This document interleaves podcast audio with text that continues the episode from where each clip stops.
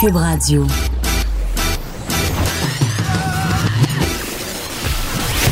Pour elle, il n'y a jamais de mauvaise question.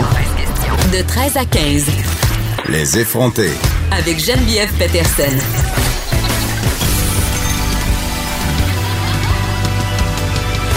Cube Radio. Salut tout le monde. Spécial de la rentrée aujourd'hui, si on peut dire. Et oui, on est là-dedans. Qu'est-ce que vous voulez? On s'en sort pas. On a les deux pieds en plein dedans la rentrée scolaire. Et là, si vous êtes comme moi, euh, il manquait souvent d'idées lorsque euh, vient le temps de préparer des repas qui goûtent bon, mais qui sont santé. Ça se peut que le nouveau livre d'Alexandra Diaz vous parle. Elle sera ici pour nous parler de son nouveau bébé, Fiesta Santé.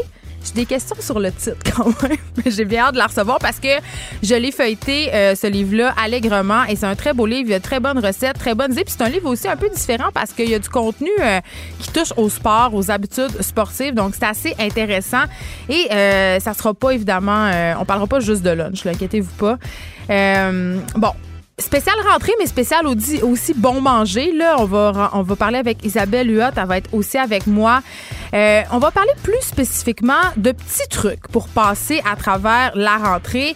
Et là, bon, je vous ai dit, on va pas capoter sur les lunchs. On va quand même en parler un peu parce que c'est l'honneur de la guerre. Et je sais que ça énerve bien du monde. Il y a comme deux camps qui s'opposent hein, pour les lunchs. Il y a les mères qui sont écœurées que les autres mères disent qu'ils aillent ça faire des lunchs et il y a celles qui aillent ça faire des lunchs. Où est-ce que je me situe? Euh, ça dépend des jours. Je vous dirais qu'habituellement, euh, faire des lunchs, ça me stresse pas vraiment, même s'il faut que j'en fasse trois je fais juste des restes de souper, moi, puis la monotonie alimentaire, je m'occupe pas vraiment de ça. L'important, c'est que mes enfants mangent. Donc, je suis le genre de mère qui fait des pâtes au pesto euh, sans, sans trop de culpabilité. Mais quand même, je dis pas non à des petites idées de temps en temps. Euh, mais on va pas juste parler de lunch là, avec Isabelle Huot. Elle a, elle a fait une enquête dans le Journal de Montréal. Elle a parlé à des nutritionnistes qui sont spécialisés dans la petite enfance. Donc, on va se parler de plein de sujets autour de cette rentrée-là alimentaire. Euh, on va aussi se parler des maudits petits plats. Hein? Les maudits petits plats en plastique je sais pas si vous êtes comme moi, là, mais moi, je perds toujours les couvercles. Il y a comme un genre de triangle des Bermudes weird dans mon armoire. C'est comme le même que pour les bas euh, solitaires. Assurément, c'est la même affaire parce que je le sais pas, j'ai beau faire du ménage, j'ai beau classer tout ça comme Marie Kondo. Trois jours plus tard, c'est le bordel. Il n'y a plus un couvercle qui va avec un plat. Et sérieusement, là, pour de vrai, c'est une des affaires qui me, qui me fait le plus péter un plomb le matin, OK? Quand je suis pressée, il faut que je parte, parce que moi, le matin, il faut que je parte à 7h38, pas 7h39, là. 7h38, tout le monde, faut qu'il soit bien dans l'entrée, sa boîte à lunch dans les mains, ses petits souliers peignés sur le côté. Fait que quand il est 7h34, puis je cherche le petit maudit couvercle qui va sur le plat de la boîte à lunch, là, je capote. Donc, s'il y a une personne sur la Terre euh, qui peut me donner un truc pour plus jamais perdre mes couvercles, puis là, dites-moi pas, mais t'as juste à mettre le couvercle sur le plat, puis là, tu perdras plus. C'est parce que j'ai pas des armoires d'une maison de Boucherville Mansion. J'habite à moi, j'ai des, petits armoires. Je peux, je peux pas faire ça. Ça rentre juste pas. Euh, les enfants québécois, malheureusement, n'ont toujours pas accès aux services de psychologues, déplore l'Association des psychologues du Québec dans un communiqué qu'ils ont publié aujourd'hui. Et à la veille de la rentrée scolaire, il faut bien dire, l'association dénonce à nouveau le manque d'accessibilité des élèves à ce type de soins-là. Le manque de ressources psychologiques dans les écoles, euh, je l'ai vécu personnellement, OK, par deux fois. Puis euh, je rentrais pas dans les détails, mais c'est assez révoltant, OK, quand tu sais que ton enfant aurait besoin d'un coup de pouce pas une grosse affaire, là. Je parle pas d'une grosse problématique puis d'un suivi psychologique qui nécessiterait des dizaines de séances très, très intenses. Mais quand tu sais justement que ton enfant aurait besoin d'un petit coup de pouce, de rencontrer, je ne sais pas moi, une orthophoniste, un psychoéducateur, une, la psychologue de l'école, et que ça n'arrivera pas, ben c'est vraiment révoltant, puis on se sent très, très impuissant comme parent devant euh, la détresse et les différentes problématiques que peuvent rencontrer nos enfants, surtout à, la période de la rentrée. Il y a plein d'enfants qui sont anxieux, il y a des gens, des enfants qui changent d'école, il y en a qui perdent leurs amis, il y en a qui déménagent. Donc, il y a toutes sortes de problématiques qui font que à la période de la rentrée, euh, les besoins psychologiques se font d'autant plus sentir. Évidemment, moi, j'ai eu la chance, le privilège euh, de me tourner vers le privé mais c'est pas tout le monde qui a cette chance-là. Donc, il y a des enfants qui se ramassent là, euh, sans support, sans aide et qui se ramassent avec ces troubles-là à la fin de la journée. Mais ce sont les professeurs qui doivent se taper euh, des flux qui ont des problèmes non diagnostiqués, des, de l'anxiété, euh, de l'agressivité aussi parfois. Euh, et ça, ça ne pousse pas vers le non-décrochage scolaire. Ça mène pas non plus les jeunes vers la réussite. J'ai l'impression a certains élèves dans nos écoles en ce moment qui n'ont pas les conditions optimales gagnantes pour bien réussir. Et ça, c'est très, très triste. On va parler de ça. puis je sais pas si on va en avoir des solutions puis c'est non, c'est pas tout le monde qui peut se tourner le privé puis vers le privé. Puis les listes d'attente pour les CLSC sont tellement longues. On parle de deux ans. Il y a des parents qui mentent pour avoir accès à des services de psychologue en CLSC. J'ai des gens près de moi qui m'ont avoué avoir euh, parce que quand tu fais une demande au CLSC, il faut que il faut que tu il faut que aies des échanges courriels avec un une espèce d'intervenant de première ligne avant d'avoir accès à un psychologue. Et je, connais des gens qui ont dit que leurs enfants avaient tenu des propos suicidaires pour que ça aille plus vite. Tu sais, quand les, parents sont rendus là, il y a quelque chose qui tourne pas rond. Je vais recevoir une mère de famille euh, qui a un mode de vie aussi un peu particulier. Elle a embarqué euh, son chum et ses enfants dans l'aventure du cosplay. OK, ça, le cosplay, c'est se déguiser euh, en plein de personnages. On, va se l'expliquer plus tantôt, c'est quoi. Euh, c'est après un voyage au Japon qu'ils ont commencé à triper là-dessus. Donc, elle va venir nous raconter un peu comment ça se passe, qu'est-ce que ça amène à leur famille de se déguiser comme ça si les, euh, si les gens embarquent dans leur trip. Et aussi, c'est une, sociologue, cette fille-là. Et euh, je vais avoir envie qu'on se parle du congé de paternité parce qu'elle s'est, penchée sur cette question-là dans le cadre de, son, de ses recherches doctorales, je crois, et elle s'est demandé si le congé parental de cinq semaines pour les hommes avait vraiment changé quelque chose. Donc, j'ai vraiment très hâte de l'entendre. On va avoir aussi notre chroniqueur littéraire qui va nous parler euh, de littérature autochtone, mais aussi du dernier scandale littéraire en France. Ils sont nombreux. On sait, là, les Français euh, ont une grosse rentrée littéraire, bien que cette année, elle soit plus petite qu'à l'habitude, mais il y, a toujours, il y a toujours un scandale à cette époque-là. Là. Euh, à un moment donné, il y avait eu la mère de Michel Houellebecq qui avait écrit une lettre pour dire que tout ce que disait son fils sur elle, c'était de la foutaise. Euh, il y a eu dernièrement le scandale Alexandre Jardin. Et là, c'est un scandale qui touche l'écrivain Yann Moix. Vous savez, c'est ce champion qui a défrayé la manchette cet, euh, cet automne ou cet hiver, je me rappelle plus, pour avoir dit euh, qu'il aimait juste les femmes jeunes et asiatiques. On en avait abondamment parlé euh, aux effrontés. Et Yann Mox qui a persisté ici hein, sur sa position. Il n'a jamais fait d'excuses, il n'est jamais revenu en arrière. Donc là, il se retrouve un peu au cœur euh, d'un scandale. Son frère, qui est aussi écrivain et qui s'appelle Alexandre, a écrit une lettre dans le quotidien Le Monde où il dénonce son frère, le, le traite de menteur. En tout cas, c'est digne de dynastie. On va en parler avec David Quentin. On va aussi recevoir euh, l'auteur, compositeur, interprète acadien Pierre Guittard. Et on en a parlé hier avec Élise Jeté, notre collaboratrice culturelle, Pierre Guitard, qui va être au passage, euh, de passage, pardon, au Festival de musique émergente en Abitibi dimanche prochain, donc le FME pour participer au 5 à 7 québécois. Il y aura même une petite performance musicale. Et cette fois-ci, ce sera vrai, parce que je vous en avais promis une avec Simon Kearney. Elle n'est jamais arrivée. Des fois, on a des petits problèmes de communication. Mercure rétrograde. Mais cette fois-là, vous l'aurez, votre performance musicale, je vous le promets. Donc, revenons à la rentrée réunion de parents hier euh, euh, pour mon hier j'étais drôle parce que hier je rentrais ma fille au secondaire puis je rentrais mon fils en pré-maternelle. Tu sais te dire le gap euh, incroyable j'avais vraiment toutes les specs j'avais l'angoisse de l'école secondaire puis l'angoisse de rentrer mon petit bonhomme à pré-maternelle 4 ans et là, euh, j'ai pu constater que l'école de mon fils, sa nouvelle école, était en réno. Et là, mes trois enfants, moi, cette année, vont aller dans trois écoles différentes parce que ma fille, euh, évidemment, je viens de le dire, elle rentre au secondaire. Celle du milieu reste dans son école parce que je suis déménagée. Je voulais pas la changer d'école en quatrième année. Donc, elle va rester dans son école d'origine. Et mon fils va aller à la nouvelle petite école primaire à côté de ma nouvelle maison, à côté de chez moi. Donc, mes enfants fréquenteront trois écoles montréalaises publiques cette semaine à la rentrée. Et dans les trois cas, dans les trois écoles, il y a des rénovations. Des rénovations à l'intérieur des écoles et des rénovations aussi à l'extérieur. Euh, sérieusement, puis il y a des chantiers qui ont commencé à la rentrée. Je me dis, est-ce qu'on manque autant de perspectives à la CSDM, à la Ville de Montréal pour commencer des chantiers routiers? La semaine de la rentrée scolaire près des entrées et des sorties des écoles? alors qu'il y a des centaines d'élèves qui vont converger vers là, il y a du bruit, il y a de la machinerie lourde, c'est dangereux. Hier, j'ai vu, euh, parce que le chemin, parfois, à emprunter là, dans les travaux, c'est pas clair. Il y a des pancartes. Fait que hier, euh, en allant en réunion de parents, je voyais des parents avec leurs petits qui savaient plus trop où se garrocher, comprends-tu? Ils étaient rendus dans un, une espèce de chemin en garnotte avec des dix roues qui reculaient. C'est dangereux. C'est vraiment dangereux. C'est pas bien éduqué. Il y a de la poussière. Euh, quand les, les cours vont commencer, évidemment, le bruit, ça va être absolument incroyable. Et on n'est pas les seuls là, dans Rosemont à se taper des travaux à l'intérieur et à l'extérieur euh, des écoles de nos enfants. Il y a un article de la presse aujourd'hui qui nous apprend qu'à la commission scolaire de Montréal, donc c'est la plus grosse quand même commission scolaire au Québec, il y a 150 établissements euh, qui sont touchés par des travaux. À Montérégie, il y a même des élèves qui voient leur rentrée repoussée en raison des travaux qui s'étirent. Il y a des parents là qui doivent prendre congé à leurs frais. OK? Parce qu'ils n'en ont plus de, vacances dans leur banque vacances. Parce que l'école vient de leur apprendre que la rentrée est retardée. Je veux dire, y a du monde qui se parle? Y a-tu des, des, fonctionnaires qui font des, projections, des plans? Je veux dire, je comprends que les travaux, ça peut s'étirer, là, pour des raisons totalement hors de notre contrôle.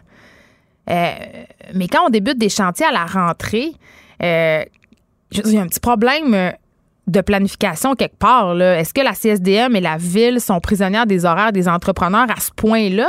Je l'ai dit, c'est dangereux. C'est la sécurité des enfants dont il s'agit. On n'y est pas avec ça. Je veux dire, allô, y a-tu quelqu'un? Sérieux, si vous êtes gestionnaire à la ville, si vous êtes membre d'un conseil d'établissement ou dans une direction d'école et vous si vous avez des réponses pour moi, pour les parents, écrivez-moi. Euh, écrivez-moi ça sur la page de Cube Radio ou euh, textez-moi au 187 Cube Radio. Je veux vraiment savoir. ça me fait capoter. Je comprends pas. Et c'est la même chose à chaque année. C'est pas la première année, là. Euh, nous, en plus, nous, euh, il y a une école de mes enfants qui est déménagée dans une autre école parce qu'elle faisait partie du parc immobilier Vétus. Je comprends qu'il y a des travaux à faire pour nos, écoles, puis c'est important qu'on les fasse, ces travaux-là, pour garder justement un parc euh, d'établissements scolaires en santé. Mais y aurait-tu moyen de rendre ça plus optimal et surtout que nos élèves soient en sécurité, qu'ils soient pas perturbés par du tapage, du bruit, du va-et-vient? c'est traumatisant aussi, là. Je parlais des enfants qui ont de l'anxiété avant que l'école commence. Quand ta rentrée scolaire est retardée, quand tu peux pas rentrer par l'entrée habituelle, il y a des écoles qui ont même plus de cours de récréation il y a des élèves qui vont devoir faire la récréation à l'intérieur pendant un mois et demi. Tu sais, quand on parle que l'obésité est un problème généralisé chez nos élèves, qu'on n'a pas assez de cours d'éducation physique, je veux dire, en tout cas, je, trouve ça complètement euh, débile. Euh, directeur d'école, professeur, euh, gestionnaire de la ville, écrivez-moi, expliquez-moi qu'est-ce qui se passe.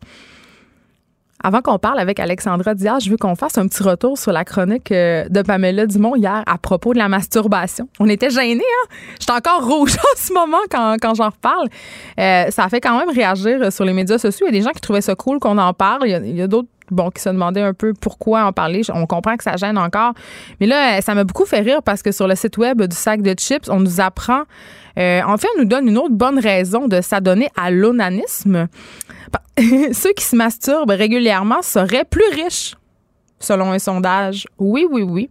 C'est un sondage qui a été récemment produit par Frac pour le compte du média euh, britannique de Mirror, OK?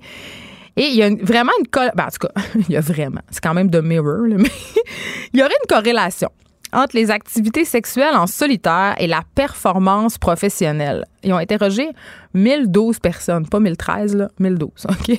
Ils ont répondu à un questionnaire, ces personnes-là, qui les interrogeaient sur leurs habitudes en matière de sexualité solitaire, donc en matière de masturbation, d'onanisme. C'est quand même étonnant, les personnes qui se masturbent au moins une fois par semaine sont plus propices à exceller dans tous les aspects de leur vie professionnelle. Ils ont plus de chances d'avoir un emploi, plus de chances d'obtenir un poste de direction et plus de chances d'obtenir un meilleur salaire. Et vraiment, quand on regarde les chiffres, c'est vraiment ce qu'on constate. Ceux qui se masturbent pas fréquemment, on dit, mettons, euh, moins d'une fois par semaine, gagnent en moyenne, les participants de cette étude, 44 000 US par année. Et ceux qui pratiquent davantage l'autoplaisir, la masturbation, ont un salaire de 47 076 On parle quand même de 3, 3 000 US, 3 000 belles piastres ici. Hein? Et euh, Euh, ceux qui ont des orgasmes seuls, euh, dans une proportion de 8% seraient plus enclins à demander une augmentation de salaire. Et là, on comprend pas trop pourquoi. Comment les habitudes sexuelles en solo peuvent influencer la sphère professionnelle? Moi, j'y vais d'une petite hypothèse bien, bien, bien perso. Moi, je dis que les gens riches ont juste plus de temps. Ils ont, plus, ils ont juste plus de temps pour se masturber, mais en gros, plus vous vous masturbez, plus vous aurez de la confiance en vous, euh, une confiance nécessaire pour aller voir votre boss puis de lui demander de vous payer à votre juste valeur. Fait que là, hein, vous avez juste plus de raison de ne pas le faire. OK? On a réglé ça aujourd'hui. Une fois par semaine, meilleur salaire.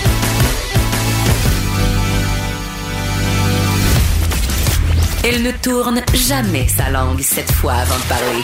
Geneviève Peterson, féministe assumée. Fiesta Santé, c'est le titre du nouveau livre de recettes. J'aime pas ça l'appeler comme ça parce que c'est pas vraiment juste ça, euh, le nouveau livre d'Alexandra Diaz. Elle est avec nous, elle est arrivée avec sa soupe. Ben oui, salut Geneviève, merci de l'invitation. Je suis très Ça me contente fait de venir te voir. Ben, j'ai pas encore mangé.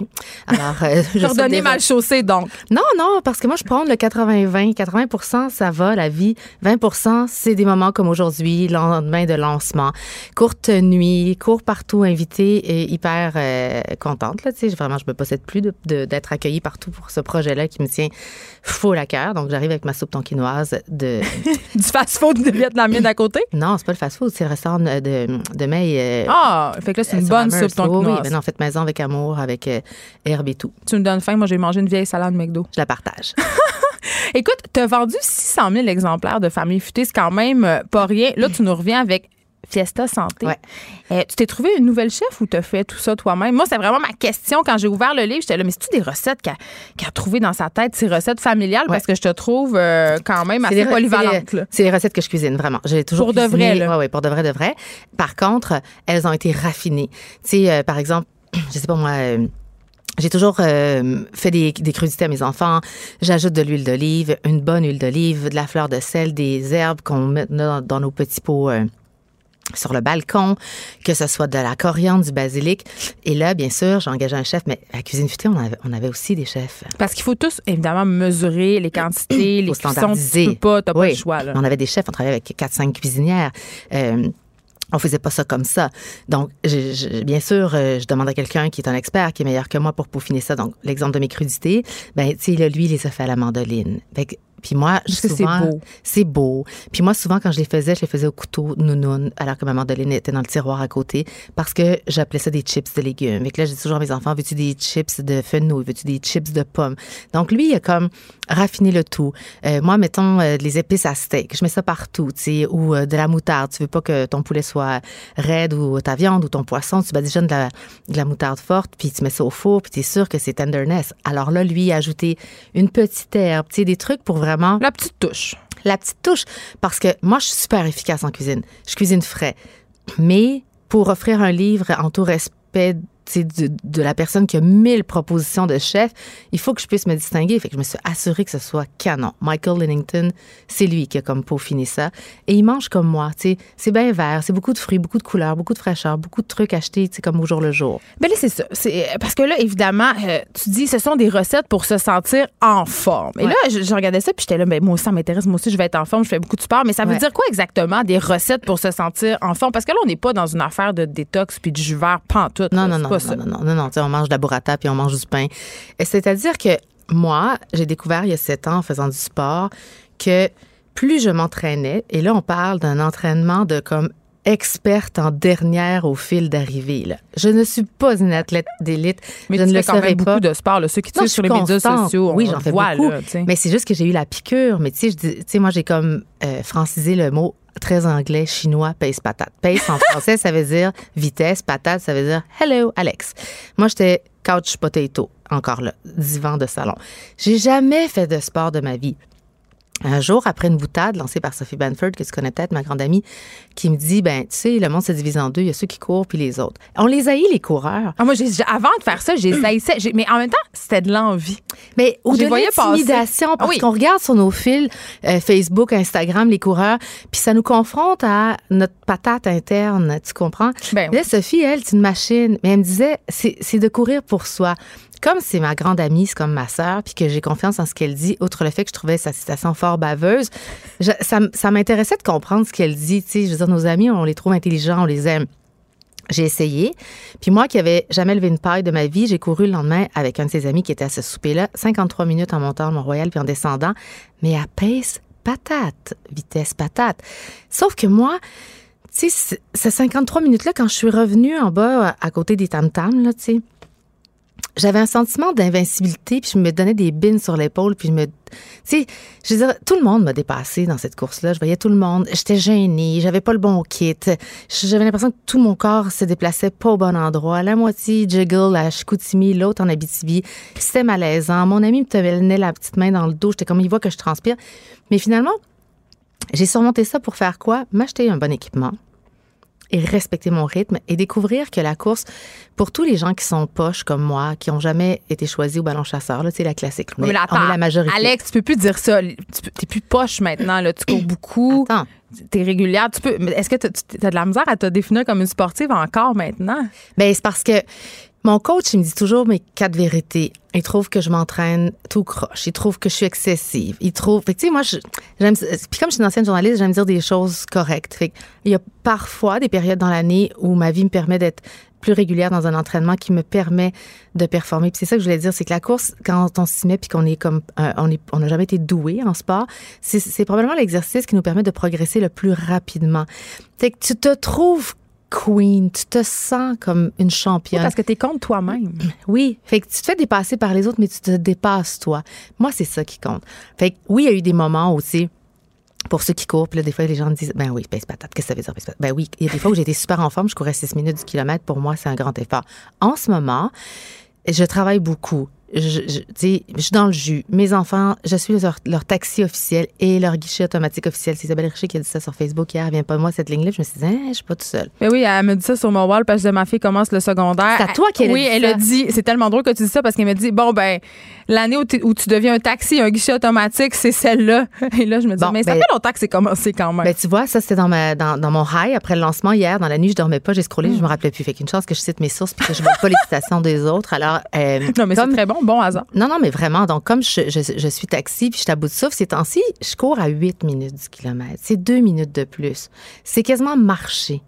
Mais pour moi, lorsque je sors en ce moment puis que je vais me taper 45 minutes à 8 minutes du kilomètre, j'ai un espace mental qui me permet d'être bien dans ma peau. Je préfère une pub d'Ivory à l'heure où je te parle. De, de respecter mon corps parce que les femmes, on est, on est parfois très dures envers nous-mêmes. De commencer la rentrée comme, ah, tu sais, là, comme j'ai le goût, là. Moi, c'est ça dont j'ai besoin. Ça me tente pas d'avoir un nuage au-dessus de la tête et la course, c'est ce que ça me permet. Quand, si on revient à ta question, mais champ des tours par la BTB pour te répondre, ben, des recettes pour être en forme, ça veut dire que quand tu manges, certaines choses. Ça fait sept ans que je cours. J'ai fait quand même un défi Montréal-New York où j'ai couru 90 km en 72 heures. Je suis une fille super excessive. En ce moment, je cours full patate. J'ai fait des demi-marathons. J'ai fait le demi-marathon de New York, mais des fois, je cours où je marche. Je marche pendant deux heures. Mais j'ai appris au fil de, au fil de ces années-là que, tu sais, un gros plat de pâtes, tu manges ça la veille. pas, avant. non, pas avant, même pas avant, la veille. J'ai appris qu'il y avait des choses qui te permettent de te sentir plus léger, qui te donnent des ailes, qui font que Qu'est-ce que tu veux que je te dise? C'est le bon carburant.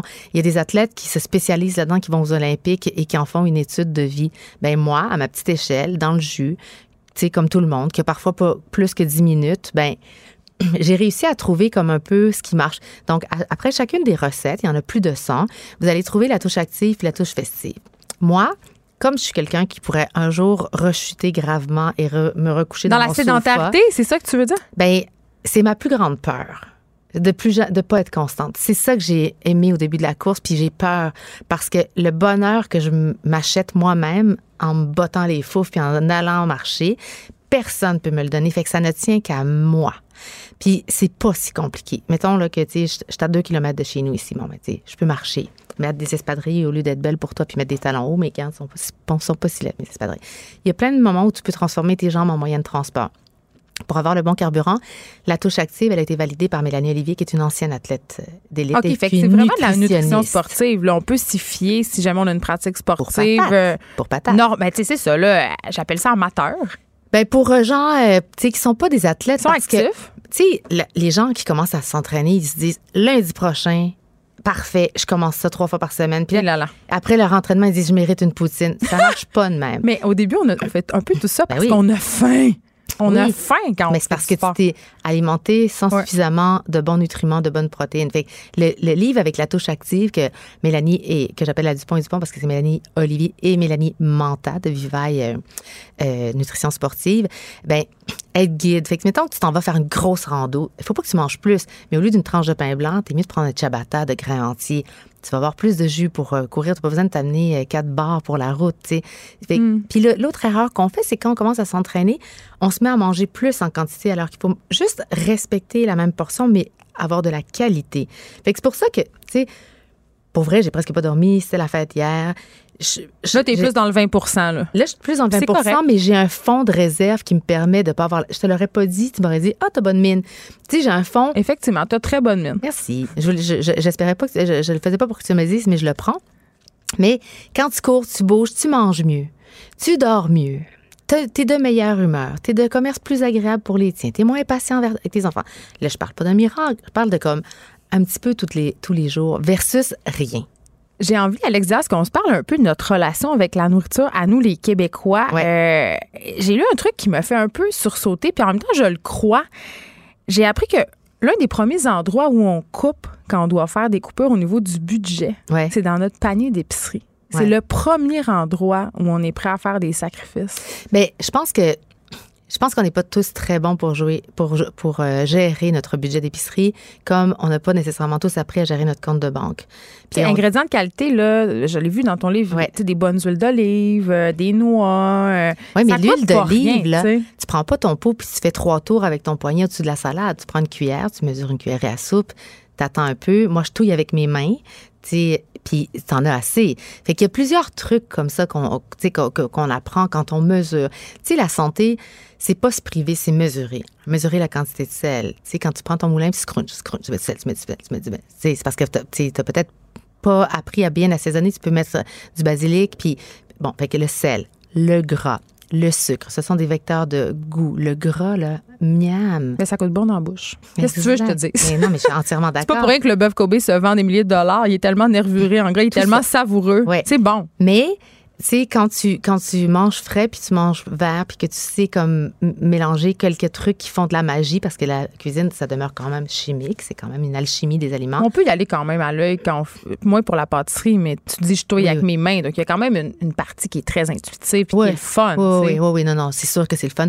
Puis aussi, tu sais, euh, quand je faisais cuisine futée, euh, j'aimais beaucoup le côté très pratique parce que nos enfants étaient petits, tu le sais, t'en as aussi des jeunes enfants. Puis là, on cherche les raccourcis, les raccourcis. Les là, j'ai cherché. Moi, je me posais la question. Je checkais ton livre. Je me disais, c'est beau tout ça. C'est de la food porn. C'est extraordinaire. Mais tu sais, que- parmi toutes les, justement, la guerre, je te le disais dans ton livre au début, tu disais, tu sais, moi, il faut que je jongle avec mon horaire de fou, les- Ouais. le lavage, le ménage, Ouais. tout le kit. Je veux Ouais. dire, Parce qu'on cuisiner. veut une maison propre. Oui, pour bien. Ben, on veut tous être un peu des Marie Kondo, des, Ma- des Marie-Lou, tout ça. Non, moi, je veux être comme Ariane Moffat. Je veux tout. Ben, je pense qu'on peut tout avoir, mais pas en même temps. Mais ça, c'est un autre débat. Mais ceci dit, la charge mentale, puis les gens le disent, on n'a pas le temps de cuisiner. Oui, mais attends. Le débat sur la charge mentale, tu moi, ce que je trouve, c'est que j'ai fait de mes tâches quotidiennes mes passions. Cuisiner, c'est ma priorité.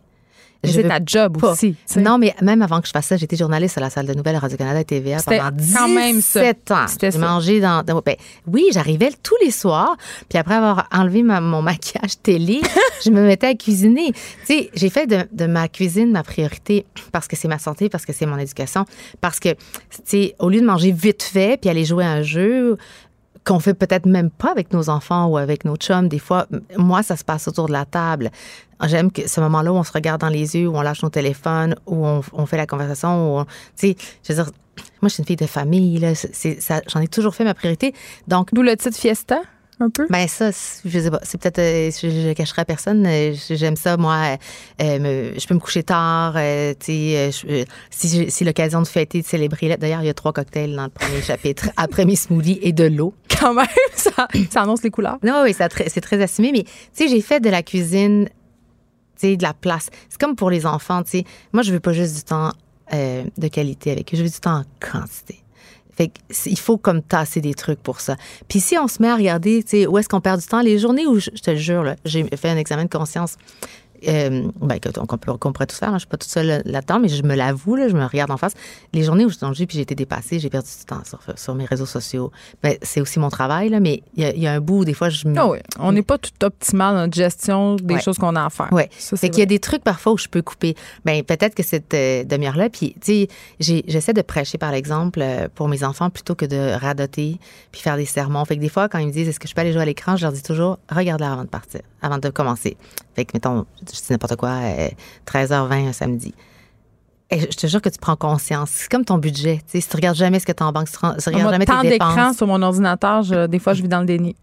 Parce que quand non, je mais le quand regarde. tu commences, mettons, Ouais. euh, tu sais, tu sais, moi j'ai un garçon, là, je vais pas, pas l'empêcher de jouer à des jeux vidéo, mais pas la semaine. Il va jouer la fin de semaine. Mais sauf qu'il prend la conscience, puis lui-même, il y a une saturation. C'est comme les chips. J'ai toujours dit à mes enfants, mangez-en.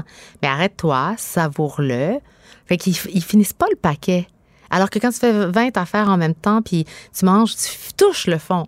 Moi, je faisais ça avant. Fait que tu manges en pleine conscience. Ben oui, puis là, tu pas de façon gourou, là, mais c'est comme pour, comme pour le plaisir. Tu sais, si je t'invite à aller prendre un café, puis je suis sur mon téléphone tout le long, puis je te dis, je t'écoute, puis je suis en train de faire un truc en même temps. Ah, je ben, vais te trouver vraiment poche. Exact. Mais il y a toujours des moments de rechute dans la semaine où on fait ça, surtout nous qui vivons dans le- un milieu médiatique où notre travail est au bout de notre téléphone. Il faut gérer ça pour, à un moment donné, comme, tu sais, c'est de garder du temps pour quoi?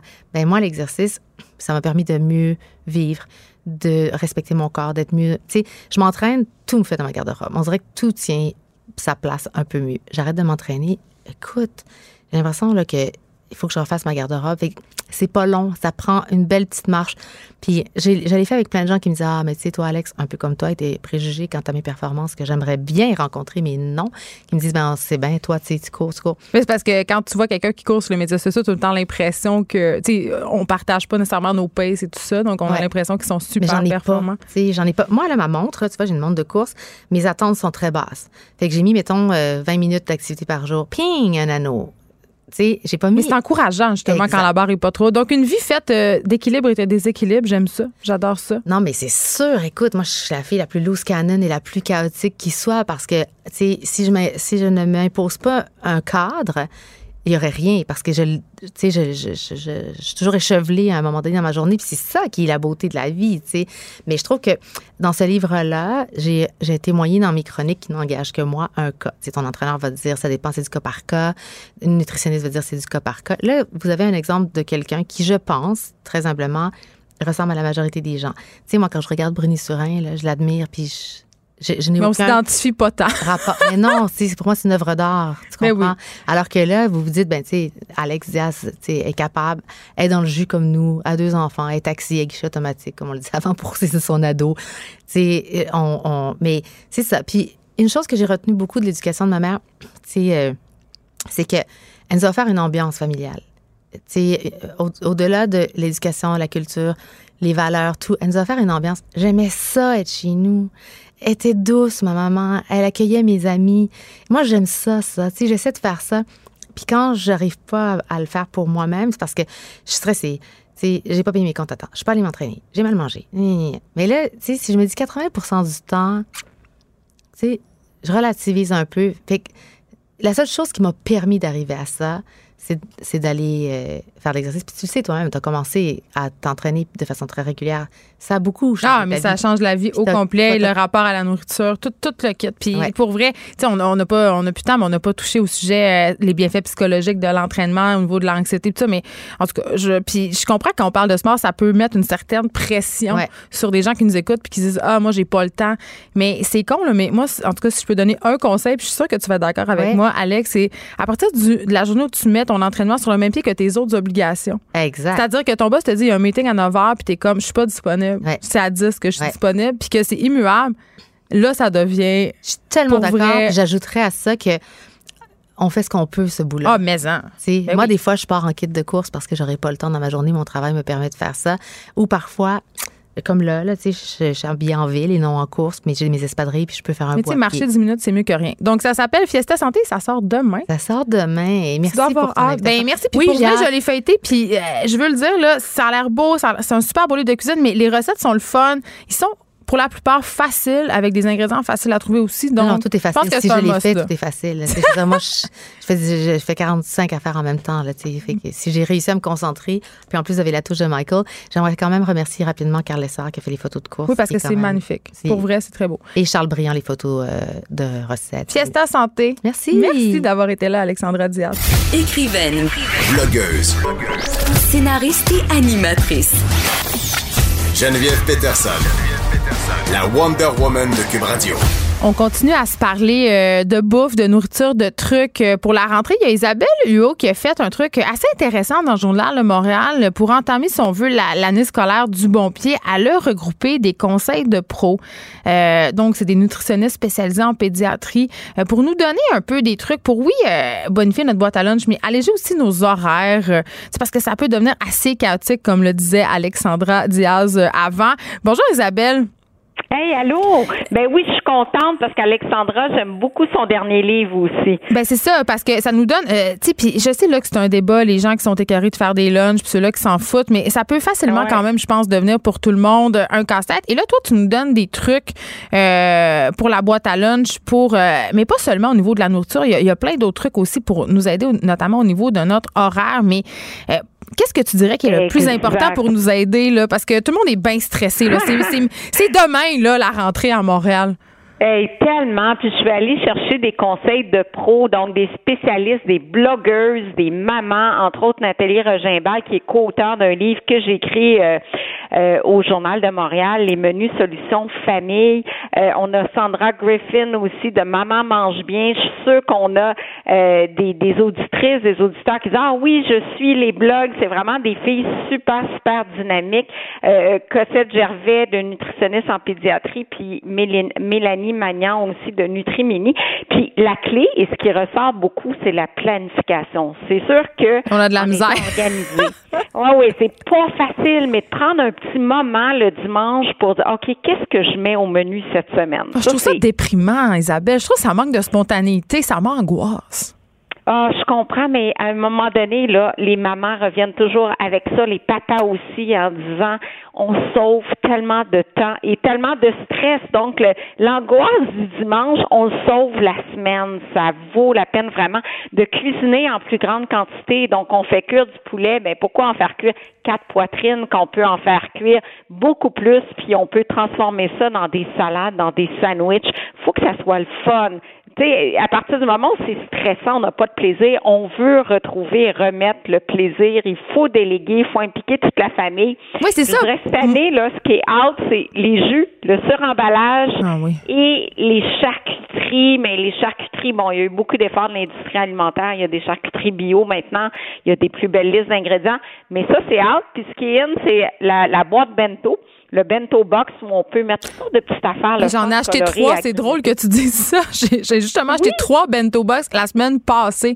Je, je sais pas, je- Ah, on dirait que ça vient d'arriver dans mon radar. là. C'est tellement pratique. Tu peux mettre plein de petites affaires en pièces détachées. Et justement, des petites pièces détachées comme ça, puis ça fait sympathique, c'est coloré. Et là, on a du fun à composer la boîte à lunch, puis même les enfants peuvent s'impliquer parce qu'ils trouvent ça le fun de garnir les petits compartiments avec des aliments complémentaires, un petit peu de légumes, un petit peu de protéines. Ça fait de l'enseignement en nutrition en même temps. Euh, ce qui est aussi, c'est beaucoup cuisiner ses propres muffins, ses barres tendres. On, on parle beaucoup de la vague de la purée de date. Fait que la purée de date, bon, c'est Madame Labriski.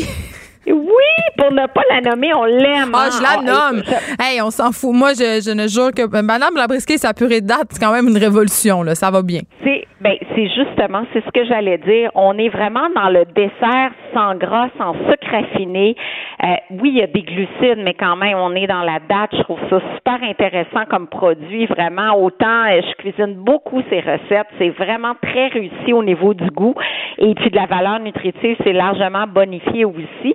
Et ce qui est in, ben c'est toutes les protéines végétales. Fait que ce soit légumineuses, tofu, c'est le moment de les introduire. Euh, on sait qu'il y a beaucoup de milléniaux qui sont très euh, ben, végétaliens, qui introduisent beaucoup le tofu. On voit aussi la cuisine de, de Jean-Philippe qui a le vent dans les voiles, mais c'est le cas pour les jeunes, pour les enfants aussi. Il faut les initier à d'autres choses que de la viande et pourquoi pas euh, en profiter pour faire des petites salades mexicaines avec haricots noirs, avec du maïs, avec euh, coriandre, jus de lime. Ça peut être super le fun avec un petit tortilla. Bon. Euh, d'habitude, ça passe bien. Isabelle, là, j'ai une question, OK? Parce que moi, comme mère, j'ai un combat, une des frustrations à propos des lunchs, là souvent au début de la rentrée, je trouve qu'on a une belle énergie, là, on est pleine de bonne volonté. OK, on veut de la variété. Euh, justement là, je voyais dans ton dans ton article, on proposait même de faire des lunchs avec des emporte-pièces. Moi, moi j'ai pas le temps de faire ça. Là. Je trouve ça bien cute, mais passer trois jours, ça une petite surprise de temps Ouais, des fois, mais pas tous les jours. Ce que j'allais dire, c'est que passer cet enthousiasme là de la rentrée, souvent ce que je me rends compte, c'est que quand je mets de la variété, tu sais, tu parles d'haricots noirs, de guacamole, plein de choses comme ça, les lunchs reviennent à moitié mangé. Puis si je mets des pâtes au pesto, ah. ben ils mangent toutes. Fait que là. Ah, OK, mais c'est très bon la pâte au pesto. Mais là, on pourrait mettre des petits cubes de tofu ou du tofu qu'on râpe. Ça fait comme pour remplacer le fromage, pour intégrer un petit peu de tofu. Puis la pâte au pesto n'a pas de protéines en soi. Ça compte, il faut ajouter des protéines. Un petit tofu mélangé avec le, avec le pesto, ça passe très, très bien parce qu'on sait que le tofu, c'est assez neutre du point de vue du goût, mais quand on met du pesto, ça passe super bien, là. Fait que ça, c'est parfait. Le classique les pâtes pesto, euh, euh, on se le cache pas, c'est un passe-partout. On fait cuire plus de pâtes la veille c'est super correct. Faut pas te sentir coupable de mettre ça. C'est un lunch super santé. Oui, mais les enfants, ils aiment toujours la même chose. J'ai bien beau essayer des affaires, mettre, je sais pas moi, euh, être inventive, mettre de l'houmous avec du pita, ça revient à moitié manger. Et c'est tout le temps la même chose. Puis si on me fait des pâtes, ben là, on est sûr qu'ils vont toutes manger. Puis je sais pas, moi, comme mère, je m'inquiète. Je me dis, s'ils mangent pas assez, il va avoir faim. C'est comme un combat qu'on peut pas gagner. Un enfant est très, très connecté sur sa faim, sa satiété. Là.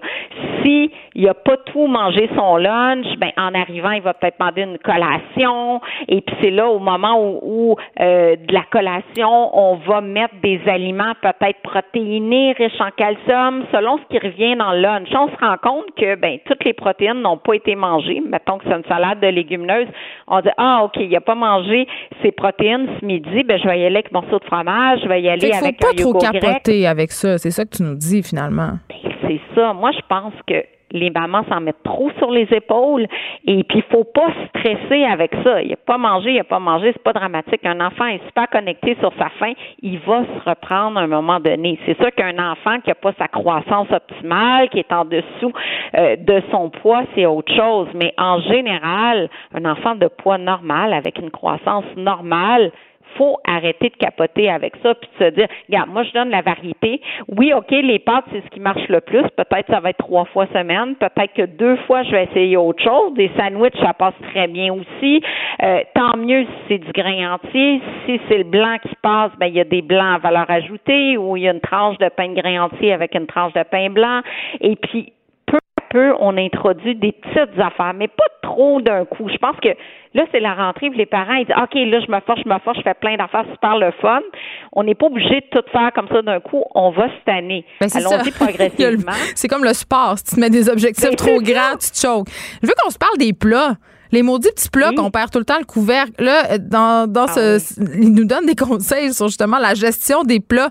Quels sont-ils? Moi, il y a un triangle des Bermudes dans mon armoire. Je sais pas ah où ils vont, les couvercles. Oui, oui les petits couvercles, mais maintenant, il y a des petits logos de couleurs. Je pense à Starfrit qui font, entre autres, des petits, des petits contenants avec des petits points rouges dessus, là, c'est vraiment plus facile de voir, OK, c'est quoi, c'est quoi le couvercle qui va avec tel plat? Nathalie Rogimbal, justement, a dit, ben, moi, j'ai toujours euh, mes plats dans, toujours tout ce qui est regroupé pour le lunch dans le même tiroir, fait que c'est facile d'accès. Euh, j'ai toujours trois quatre plats qui sont là, c'est plus facile de m'y retrouver quand je suis pressée. Euh, mais c'est sûr que maintenant les, les, plats sur le marché avec euh, les couvertes de couleurs par exemple, mais ça donne un bon coup de pouce effectivement là pour être organisé. Puis pas, il faut aussi déléguer là, pas prendre tout sur ses épaules là. On a de la misère. Ouais, c'est ça, mais ça fait toute la différence. Puis en même temps, un enfant qui contribue à son lunch a plus envie de le manger. Il est fier de l'avoir fait. Euh, je peux là, avant de te laisser partir, je te pose la question qui tue. Pour, pour ou contre les goldfish? Ah, les petits goldfish. Moi, j'appelle Il ça de la moulée pour enfants. maintenant. Ben, je sais Écoute, bien, j'achète ceux-là. La dernière fois que j'ai vu la liste d'ingrédients, je ben voyons, ils se sont améliorés. Hey, c'est comme le craft dinner. Le craft dinner d'il y a 20 ans, puis aujourd'hui, là, c'est plus la même chose. La liste d'ingrédients s'est amé- s'est améliorée vraiment. Et les goldfish, euh, en as-tu sous la main, là? J'aimerais ça que tu me lises la, la non, liste j'en ai pas, j'en ai pas, mais je les achète Ben- quand même, mais j'achète ceux, euh, ceux au blé entier, moi.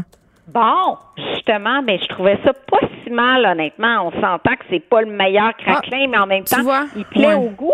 Puis la dernière fois que j'ai regardé, j'ai dit ah, moins pire que je pensais vraiment. Tu vois, là, j'ai sous la main la liste des ingrédients des goldfish de couleur, OK? Puis moi, j'ai tout le temps Ah tendance oui. à penser qu'il faut pas les acheter, mais la liste d'ingrédients, la voici. Farine de blé enrichie, cheddar, huile végétale, sel, levure, colorant naturel et euh, levure autolysée, sucre, assaisonnement. Voici la liste des ingrédients. Donc, c'est pas si mal. On est dans le colorant naturel. On sait qu'on veut s'éloigner le plus possible des colorants artificiels, entre autres la tartrazine. Bon, il y a des études qui ont un lien entre la tartrazine, colorant jaune et l'hyperactivité des enfants. Donc, quand c'est naturel, déjà, on aime mieux ça. C'est pas si mal. On aimerait mieux une farine de blé entier au lieu d'enrichi, mais c'est quand même pas si mal, honnêtement. Fait que je peux en donner. Wow! Juste pour ça, là, ça a valu la peine que tu sois avec nous aujourd'hui. Merci, Isabelle. On peut te lire dans le journal de Montréal. Oui! Ben, c'est un plaisir. À bientôt. Je m'en vais manger des goldfish. Écrivaine, Blogueuse. scénariste et animatrice. Geneviève Peterson. La Wonder Woman de Cube Radio. Pendant qu'Isabelle Huot finissait de nous dire que le craft dinner c'était pas si pire et que les goldfish étaient bons pour la santé, Élise Jeté avait fait son entrée dans le studio et la phase de contentement qu'elle a fait quand elle a appris ça. Ah, je jubilais. s'en- Ben écoute, Ma hey, coloc je suis et moi, on achète le contente. craft dinner en caisse. Moi, c'est le, le, le craft dinner de luxe avec l'enveloppe, pas de poudre. là. C'est comme l'enveloppe avec le Velveeta dedans. Là. oui, ben Je- nous, on achète je- celui fort. En Ah oui, j'adore. Puis je rajoute du jambon, des échalotes. En tout cas, c'est Écoute, extraordinaire. il y, a, il y a- il y a plein de possibilités pour rendre ça J'aime vraiment le Mais craft oui. dinner. C'est incroyable. Mais là, euh, bon, Élise, tu nous as habitués à des chroniques culturelles. Des fois, tu es venue euh, faire des montées de lait, même. Oui. Mais là, aujourd'hui, tu es là parce que maintenant, tu travailles pour la marque en cinq minutes. Absolument. Marque, euh, notre marque explicative. Donc, euh, comprendre les affaires en cinq minutes, c'est assez simple. Oui. Et là, tu vas, tu vas me stresser. Aujourd'hui, tu pas l'habitude de me stresser, Non. mais à cause de toi et de ton prochain sujet, je vais souffrir d'éco-anxiété Absolument. again. Euh, la Banque mondiale a publié la semaine dernière un document qui s'appelle Quality Unknown, The Invisible Water Crisis. ça, ça a l'air d'un film de. Ben, science-fiction. On dirait Independence Day. Là. C'est plutôt un PDF de 142 pages que j'ai parcouru d'un œil attentif euh, pour te vulgariser cette crise de l'eau qui affecte la Terre entière. Donc là, tu as dit que tu allais être euh, éco-anxieuse. Ben, ça commence déjà, mon cœur bat plus vite. Ben moi aussi, le mien va plus vite. Donc si vous êtes éco-anxieux ou éco-anxieuse, prenez deux trois activants parce que vous n'allez pas dormir ce soir. Exactement.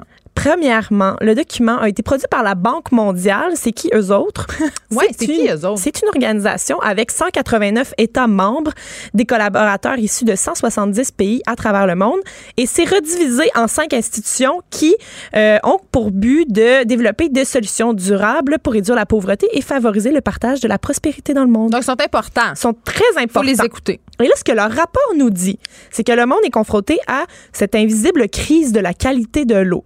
On en parle depuis quelques années Oui, quand même, de la là, tu crise de l'eau potable. OK, oui, un autre problème d'environnement. Ouais. Tell me something I don't know. Là, c'est ça Ben. qu'on c'est ça qu'on se dit. Mais leurs résultats, c'est ça qui est intéressant, c'est que leurs résultats sont pas écologiques. Ben oui, ils le sont, mais sont plutôt économiques. Parce qu'on nous dit, Ben, puis on sait que money talks, donc ça va peut-être nous faire ça réduit du tiers la croissance économique potentielle des zones fortement polluées et ça menace le bien-être humain et environnemental. Donc, les zones à risque, en fait, d'avoir une, une réduction de la qualité de l'eau, leur, euh, ils peuvent réduire de- du tiers leur PIB.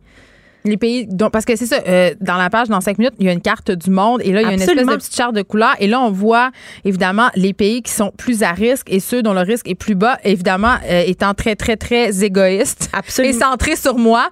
J'ai regardé tout de suite le Québec Oui. et euh, notre risque est qualifié de bas, mais quand même, en Europe, euh, le risque est élevé. Euh, Oui. Je vois l'Asie euh, aussi à l'Est, Mais c'est ça. quelques régions aux États-Unis, l'Amérique du Sud, le pôle, euh, quand même. Mais c'est parce que nous, on se dit, on n'est pas un pays du tiers-monde, donc notre économie va survivre à une crise de l'eau. Mais ce qu'on nous dit dans le rapport, c'est que le nombre de polluants tend à augmenter avec la prospérité d'un pays. Donc, les pays qui sont en voie de développement, c'est ça, ils sont pas des- si pires parce qu'ils ont moins de produits euh, déversés dans leurs eaux. Mais ce qui arrive en ce moment, c'est que on va prendre un exemple simple, notre voisin les États-Unis, il y a 1000 nouveaux produits chimiques qui sont déversés dans l'environnement chaque année aux États-Unis. Donc c'est- l'industrie. oui, donc c'est trois nouveaux produits, trois nouveaux types de produits, ça c'est sans compter ceux qui sont déjà déversés tout le temps depuis toujours. Trois nouveaux types par jour qui sont déversés aux États-Unis, qui sont nos voisins. Donc, après ça, venez me dire qu'on est vraiment euh, correct de notre côté. Hein? On va, on n'est pas dans le tiers-monde. C'est pas parce que tu recycles tes bousse- des bouteilles d'eau, guys, que tout va bien. Vraiment pas. Juste dire ça. Donc, euh, la, la Banque mondiale s'est basée sur une espèce de grande banque de données dans le monde sur la qualité de l'eau à partir de données qui sont allées relever sur le terrain, mais aussi euh, dans des stations de contrôle de l'eau. Et euh, c'est avec ça qu'ils ont, fait leur, euh, leur recherche finalement pour arriver à des, euh, à des recommandations au bout du compte. Mais leurs résultats nous font tellement freaker. Il y a des chiffres là-dedans qui me faisaient lever le poil sur les bras, Geneviève. Par exemple. par exemple, 80 des eaux usées dans le monde, 95 dans certains pays en développement, sont déversées directement dans l'environnement sans être traitées. C'est-à-dire, comme on faisait ici dans le bon vieux temps, là, on Oui. sacrait tout ça dans la rivière. Exactement. Donc, 80% de l'eau dans le monde n'est pas traitée du tout. Donc, elle n'est pas. Ben, quiconque un peu sorti de chez lui euh, pour aller dans des pays qui ne qui n'appartiennent pas nécessairement euh, à- à- au fabuleux monde de la privilégie, j'invente La des privilégie. La privilégie, pays, le là. royaume de la privilégie. Hey, quand je suis allée en Inde, là, j'ai pas né de quoi. Je me suis dit, aïe, aïe, mon petit bac de recyclage, ça sert pas à grand chose. Non, c'est ça. Mais je Et comprends. là là. Puis d'ailleurs, parlant de bacs de recyclage, est-ce que tu sais ce- c'est quoi les microplastiques? Euh, ce sont les résidus de plastique qui se retrouvent. On dirait que je suis en herbe. Ben, je sais, mais j'aime ça faire ça. J'étais super Mais bonne c'est les résidus de, de plastique qui se Les retrouvent un peu partout dans oui. notre Les environnement. microplastiques, dans le fond, c'est les petites particules de moins de 5 mm. Donc, c'est très, très, très, très, très petit de plastique. Mais c'est dispersé dans l'environnement. Ça vient de tout ce qu'on a, qu'on possède, qui est en Oh plastique. non! Puis ce qu'on Tout ce que je possède. Oui, tout ce que tu possèdes qui est en Oh, plastique. C'est devenu vraiment préoccupant dans les dernières années parce que ça s'accumule dans les sols, les cours d'eau, les lacs, l'environnement, dans ce que tu bois et de- dans ce que tu manges aussi. Les Oui, microplastiques dans les sont bouteilles d'eau, notamment. Oui. Depuis les 50 dernières années, euh, depuis les années 50 en fait, donc de- depuis environ 70 ans, on a produit 8,3 milliards de tonnes de plastique dans le monde, Geneviève. 8,3 milliards Mais non, de mais c'est le matériel qui est le plus. Est-ce que euh, tu sais quel pourcentage a été recyclé de ce 8,3 milliards? OK, attends. Un, euh, le pourcentage, Oui. je dirais. Soyons, soyons bien pessimistes. là. Ouais. Je dirais 20% 10. 10% seulement pire! de, de ces 8,3 milliards de tonnes de Ah. plastique a été recyclé. On Fait fait que qu'est-ce que tu penses qui est arrivé? Ben, c'est- on sac ça dans les Les dons. microplastiques sont présents aujourd'hui dans 80% de l'eau de source mondiale. 80% de l'eau que les gens boivent dans le monde C'est contient super. des microplastiques. Tu sais que ma petite bouteille de- d'eau Fidji à 5 piastres, il y en a aussi, là. Il y en a aussi, puis il y en à a même l'abri de plus. ça. Il y en a 93% dans ta bouteille. Et euh, là, tu me dis, Geneviève, à qui on laisse cette planète-là? À nos À mes trois enfants. enfants. Et euh, il n'y a pas juste de l'eau sale qu'on leur laisse, hein, parce que parmi euh, les polluants les plus répandus et dangereux, le rapport cite l'azote comme étant vraiment euh, grave parce que c'est dans les fertilisants pour l'agriculture, ça se répand dans les rivières, les lacs, les océans, et ça transforme, ça se transforme en nitrate. Ça peut être fatal pour les enfants, notamment parce que euh, il y a le syndrome du bébé bleu où c'est comme Pardon. dans le le, quoi? syndrome du bébé bleu, c'est dans certains pays, Ah. euh, il y a trop de nitrate dans l'eau ingérée, puis l'enfant manque d'oxygène dans le sang et il meurt bleu. Donc, il meurt asphyxié par l'intérieur. Et chaque kilo d'engrais azoté par hectare élève de 19% aussi le retard de croissance chez les enfants. Ça réduit de 2% leur revenu à l'âge adulte. Parce qu'ils sont retard, parce qu'ils ont bu de l'eau avec Exactement. plein d'azote? Oui, en comparaison, en comparaison aux enfants qui n'ont pas été exposés.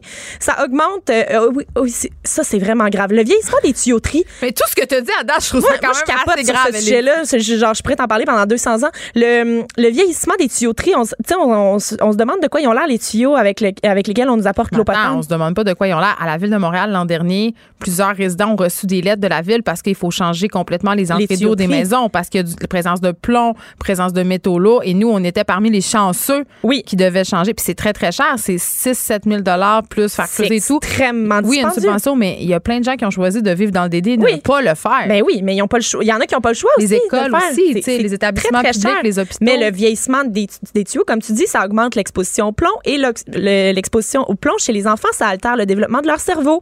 On observe des QI moins élevés chez les enfants qui sont, qui sont exposés au plomb. Et à part les métaux lourds, on nomme aussi salinité de l'eau comme problème majeur, euh, impact nocif pour la santé, notamment chez les femmes enceintes, les enfants, problème particulier au Bangladesh, il y a 20% de la mortalité infantile qui est euh, liée dans les régions côtières au, à l'eau salée.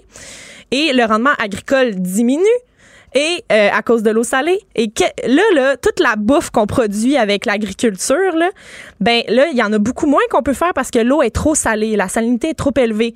Combien, quelle quantité de bouffe on perd pour nourrir les humains chaque année? Mais ça doit être des gonzillions de tonnes. La nourriture pour nourrir 170 millions de personnes. Mais oui, ça, c'est clair. Ça, c'est la population du pas. Bangladesh. Donc, euh, ça. tu nous as vraiment déprimés, mais est-ce que euh, la Banque mondiale propose des solutions? c'est là que j'arrivais. OK, parce que là, on peut pas se laisser de même. là. Parce que je me sentais pas bien. J'ai- commencé à, à vivre ma propre Respect, respect.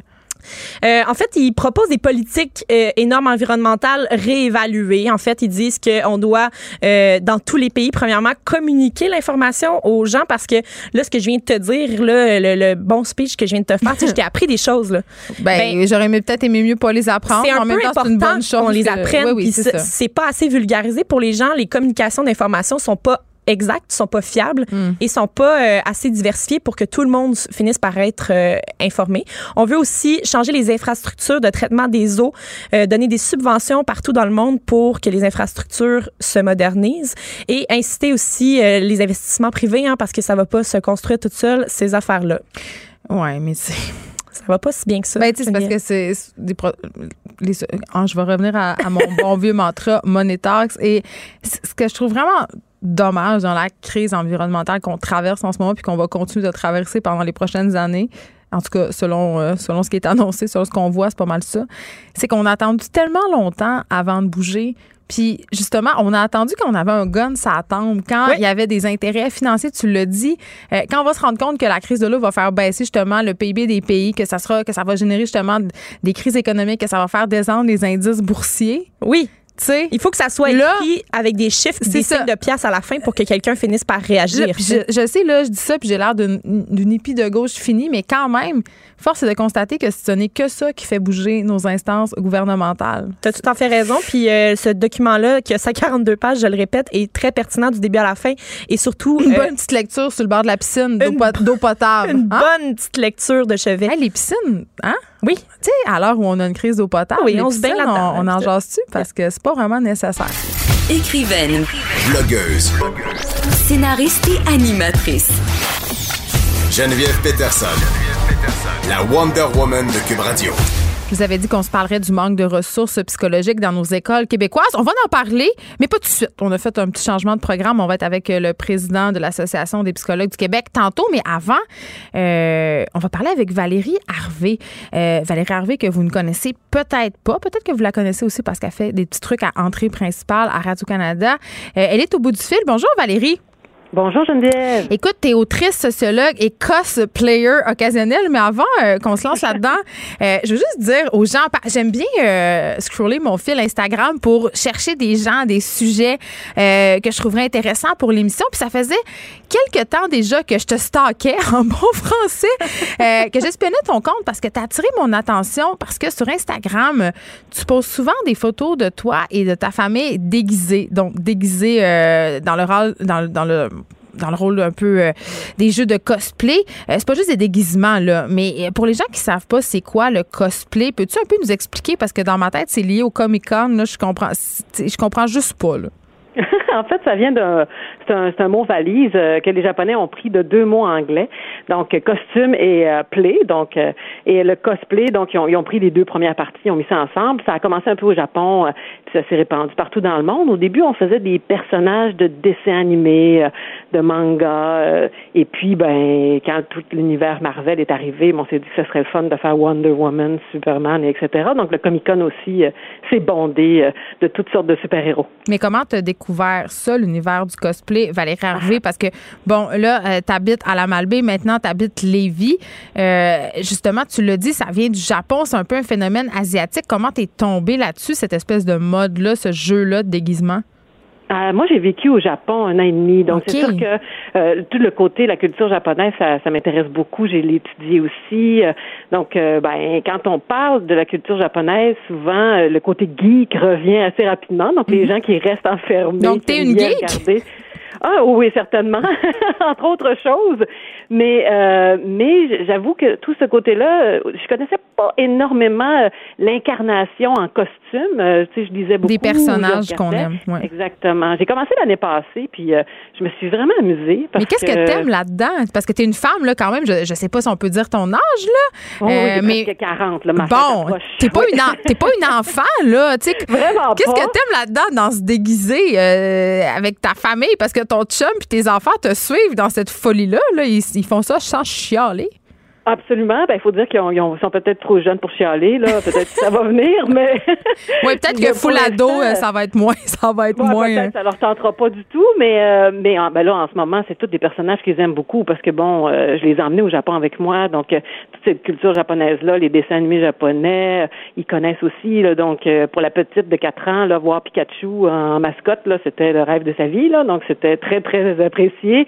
Mon, mon, mon grand Léo qui a 8 ans, ben, pour lui d'incarner un personnage personnage qu'il a lu dans un manga, c'est c'est l'Halloween avant l'Halloween.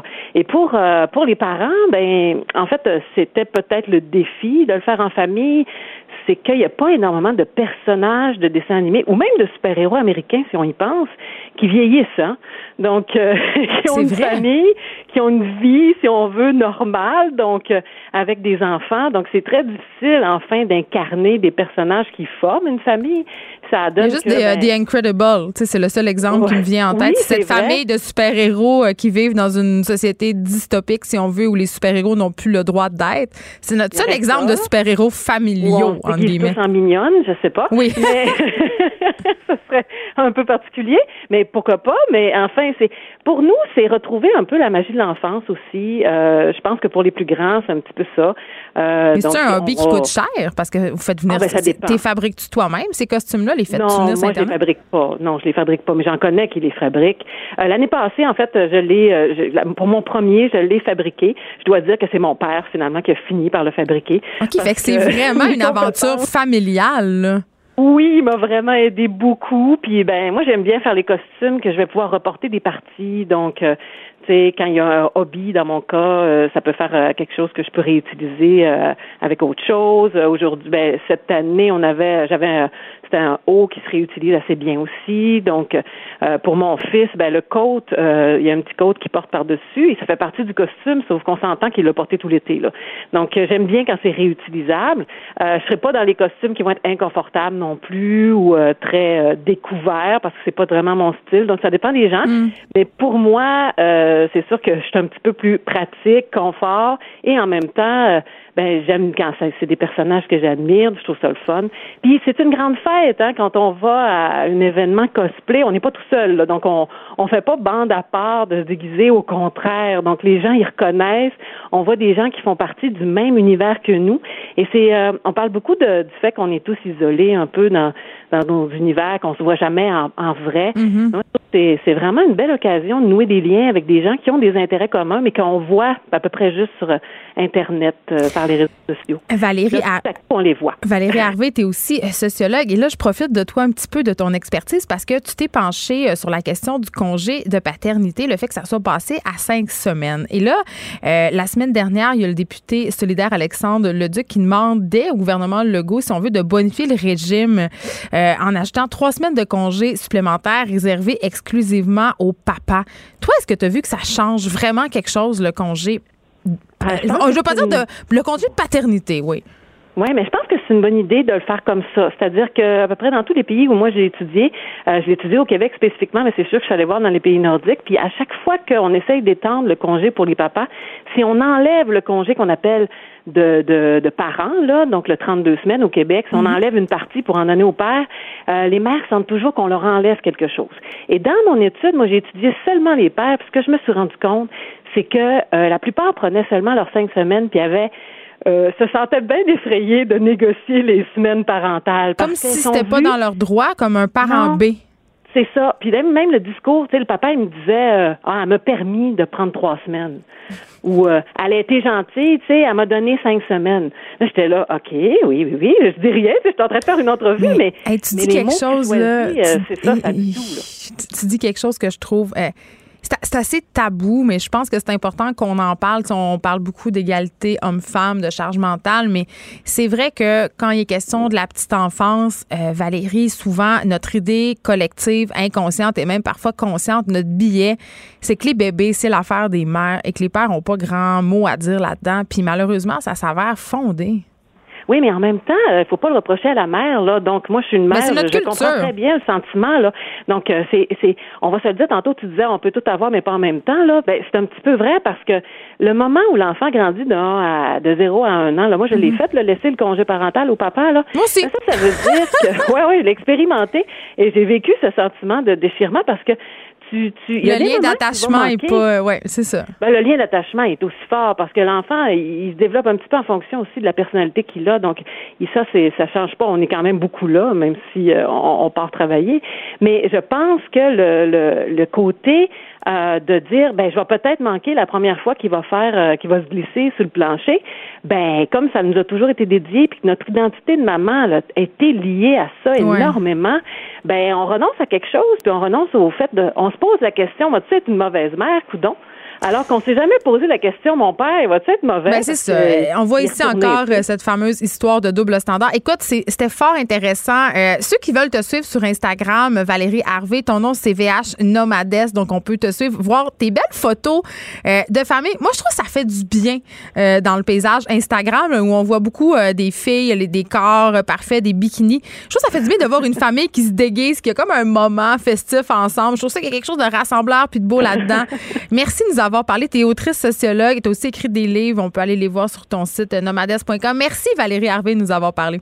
Ça fait plaisir, merci.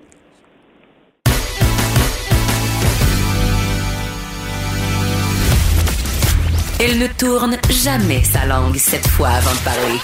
Geneviève Peterson, féministe assumée. Alors, il est là, le docteur Charles Roy, psychologue et président de l'Association des psychologues du Québec. Bonjour, Monsieur Roy. Bonjour, Madame Peterson. Écoutez, euh, vous avez publié un communiqué aujourd'hui, euh, évidemment à la veille de la rentrée scolaire, là, c'est pas pour rien, où évidemment l'association dénonce euh, à nouveau, parce que c'est pas la première fois que vous le faites, le manque d'accessibilité des élèves au service d'un psychologue. Tout à fait. Et euh, j'ai envie qu'on se parle un peu de la rentrée scolaire, Monsieur Roy, parce que euh, évidemment, j'ai trois enfants, j'ai je vis ça à chaque année depuis fort longtemps. C'est un moment sensible pour les enfants euh, qui n'ont pas de problématiques particulières. J'imagine que pour les enfants qui sont aux prises avec certaines problématiques, des enjeux au niveau psychologique, c'est un moment particulièrement sensible. Oui, tout à fait. Euh, en temps normal, il y a un stress, euh, stress normal. On le vit les adultes aussi. C'est la même chose pour les enfants. S'adapter à une nouvelle situation, nouvelle classe, euh, nouvel enseignant, nouveaux locaux, peu importe.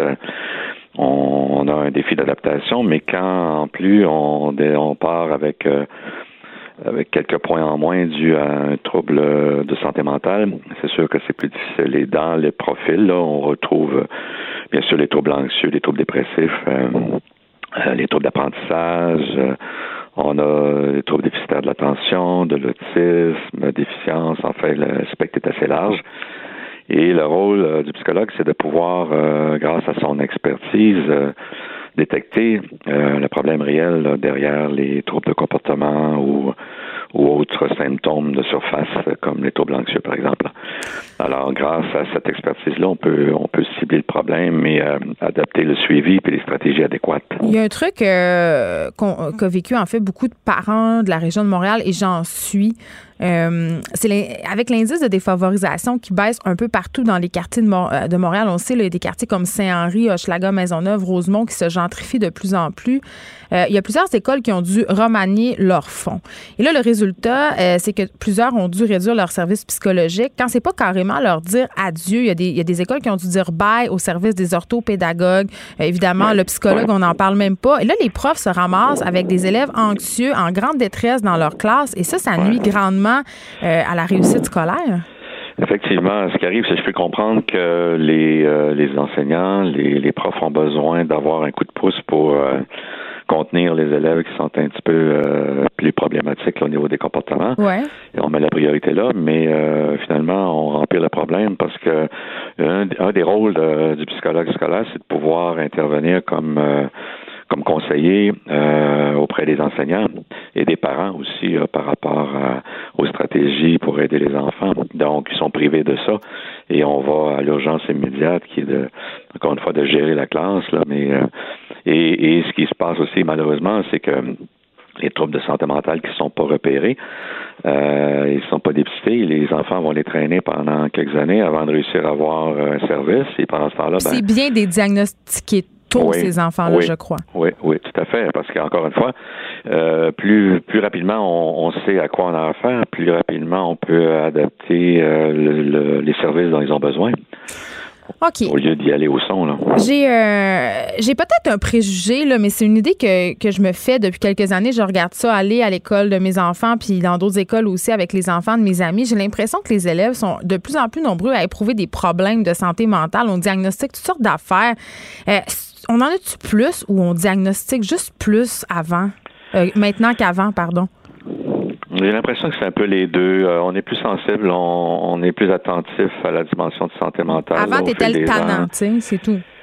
Oui, mais en même temps, euh, il y a il y a davantage de je dirais d'attention qui est portée à faire des vraies des évaluations adéquates là, des problèmes si on recule d'un certain nombre d'années, euh, les tabous euh, faisaient en sorte, moi je me rappelle de, de gens dans mon entourage qui, qui voyaient comme une insulte qu'on puisse euh, demander que leurs enfants voient un psychologue. Mais ça a changé. Oui, oui, oui. Ça s'est amélioré beaucoup. Donc, on a, il y a plus d'ouverture à, à, considérer qu'on peut avoir un profil sans être euh, des choses extrêmement sévères. On peut avoir quand même des, choses euh, à, regarder tout de même, là, ne serait-ce que des troubles d'anxiété sociale ou d'apprentissage, et puis d'aider le jeune à avoir euh, ce qu'il faut pour, pour s'accompagner, pour pas qu'il prenne l'école en grippe et que ça devienne un défi social carrément insurmontable et traumatisant. Il y a une auditrice qui m'écrit pour me dire, et elle n'est pas la seule, j'ai déjà vu ça passer, il y a des écoles qui demandent des diagnostics psychologique aux parents.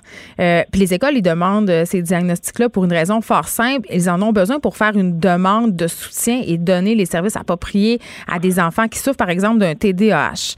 Et là, euh, dans le cas de cette personne-là et dans le cas d'une autre personne, une amie à moi que je connais, ils ont dû se tourner vers le privé. pour mhm. faire évaluer leur enfant le plus vite possible parce que c'était urgent, ça. Cet enfant-là avait besoin de soins à l'école. Ils se sont ramassés avec des billes de 5000 pièces là, monsieur Charles Roy. C'est quand même assez abominable. Ouais, ça va assez vite. Euh, c'est la preuve qu'il manque de ressources. Et puis, ben. euh, il y a des gens qui peuvent se le permettre, mais euh, beaucoup de parents ne peuvent pas se permettre ça. Donc, ben, je pense pas que je pourrais. Moi, 5 000 pour un diagnostic, là. Bon, ça peut être un peu moins dispendieux, dépendamment là, des services que vous avez besoin, mais dans certaines situations, oui, il faut il faut sortir quelques milliers de dollars de sa poche. Ça devrait pas. On devrait pouvoir offrir ce service-là gratuitement aux enfants dans les écoles. C'est un peu ce qu'on dénonce. Ben oui, et puis là, euh, évidemment aussi, le délai d'attente, quand on peut pas se le permettre, ce 5 000 $-là ou ce 2 000 $-là, peu importe, pour avoir de l'aide psychologique pour son enfant, parce que ça peut monter assez vite quand on parle d'une centaine de dollars par séance de consultation psychologique. Euh, les mhm. écoles nous suggèrent de passer par les CLSC. Les listes d'attente sont incroyablement longues. Et je disais en début d'émission, euh, d'autres témoignages qui me disaient que certains parents mentent pour aller plus vite, prétendent que leurs enfants ont des idées suicidaires. C'est rendu à ce point-là là, que les gens sont désespérés. Ouais, ben je sais pas dans quelle mesure cette stratégie-là est utilisée, mais c'est sûr qu'on priorise euh, les profils suicidaires. On profil, euh, Il faut pas faire euh, ça, ça enlève de l'aide aux gens qui en ont vraiment besoin. Effectivement, c'est malheureux. Là, on comptait dernièrement qu'il nous manque au-dessus de 400 quelques psychologues dans le réseau de la santé là, au fil de la dernière décennie qu'on a perdu. Donc là non plus, la solution est pas évidente pour compenser. Puis de toute façon, euh, c'est pas facile pour les, les, parents et les enfants d'aller consulter dans un CLSC. Idéalement, ça doit se faire sur leur lieu euh, euh, quotidien, c'est-à-dire l'école. Les, ils sont en confiance. Oui, hein, c'est leur milieu. Puis aller euh, aller au CLSC après l'école, à l'heure des lunchs, du retour à la maison, euh, de tout le tralala, c'est pas évident non plus. Puis les services en soirée sont moins disponibles que durant la journée. Alors tout ça fait en sorte que ça facilite pas les choses euh, de, de, se retourner du côté du système de santé. Est-ce qu'une une partie du problème, docteur Roy, c'est peut-être un peu que la psychologie dans les écoles n'est pas encore considérée comme un service essentiel? Tout à fait, tout à fait. C'est malheureux. Euh, un jour, on va comprendre que c'est un investissement rentable. C'est loin d'être une dépense parce que ce que ça économise au, au fil des ans pour le, pour la société en général, c'est des frais énormes en termes de services de santé, Mm-hmm. de traitement de situations qui se sont détériorées, d'enfants qui décrochent, qui ont des problèmes d'apprentissage, qui prennent l'expérience scolaire en grippe parce qu'elle est tellement pénible pour eux parce qu'on les a pas, on leur a pas donné le soutien dont ils avaient besoin pour les accompagner. Ça coûte cher à la société, ça, à la longue. C'est le problème, il fait boule de neige, là.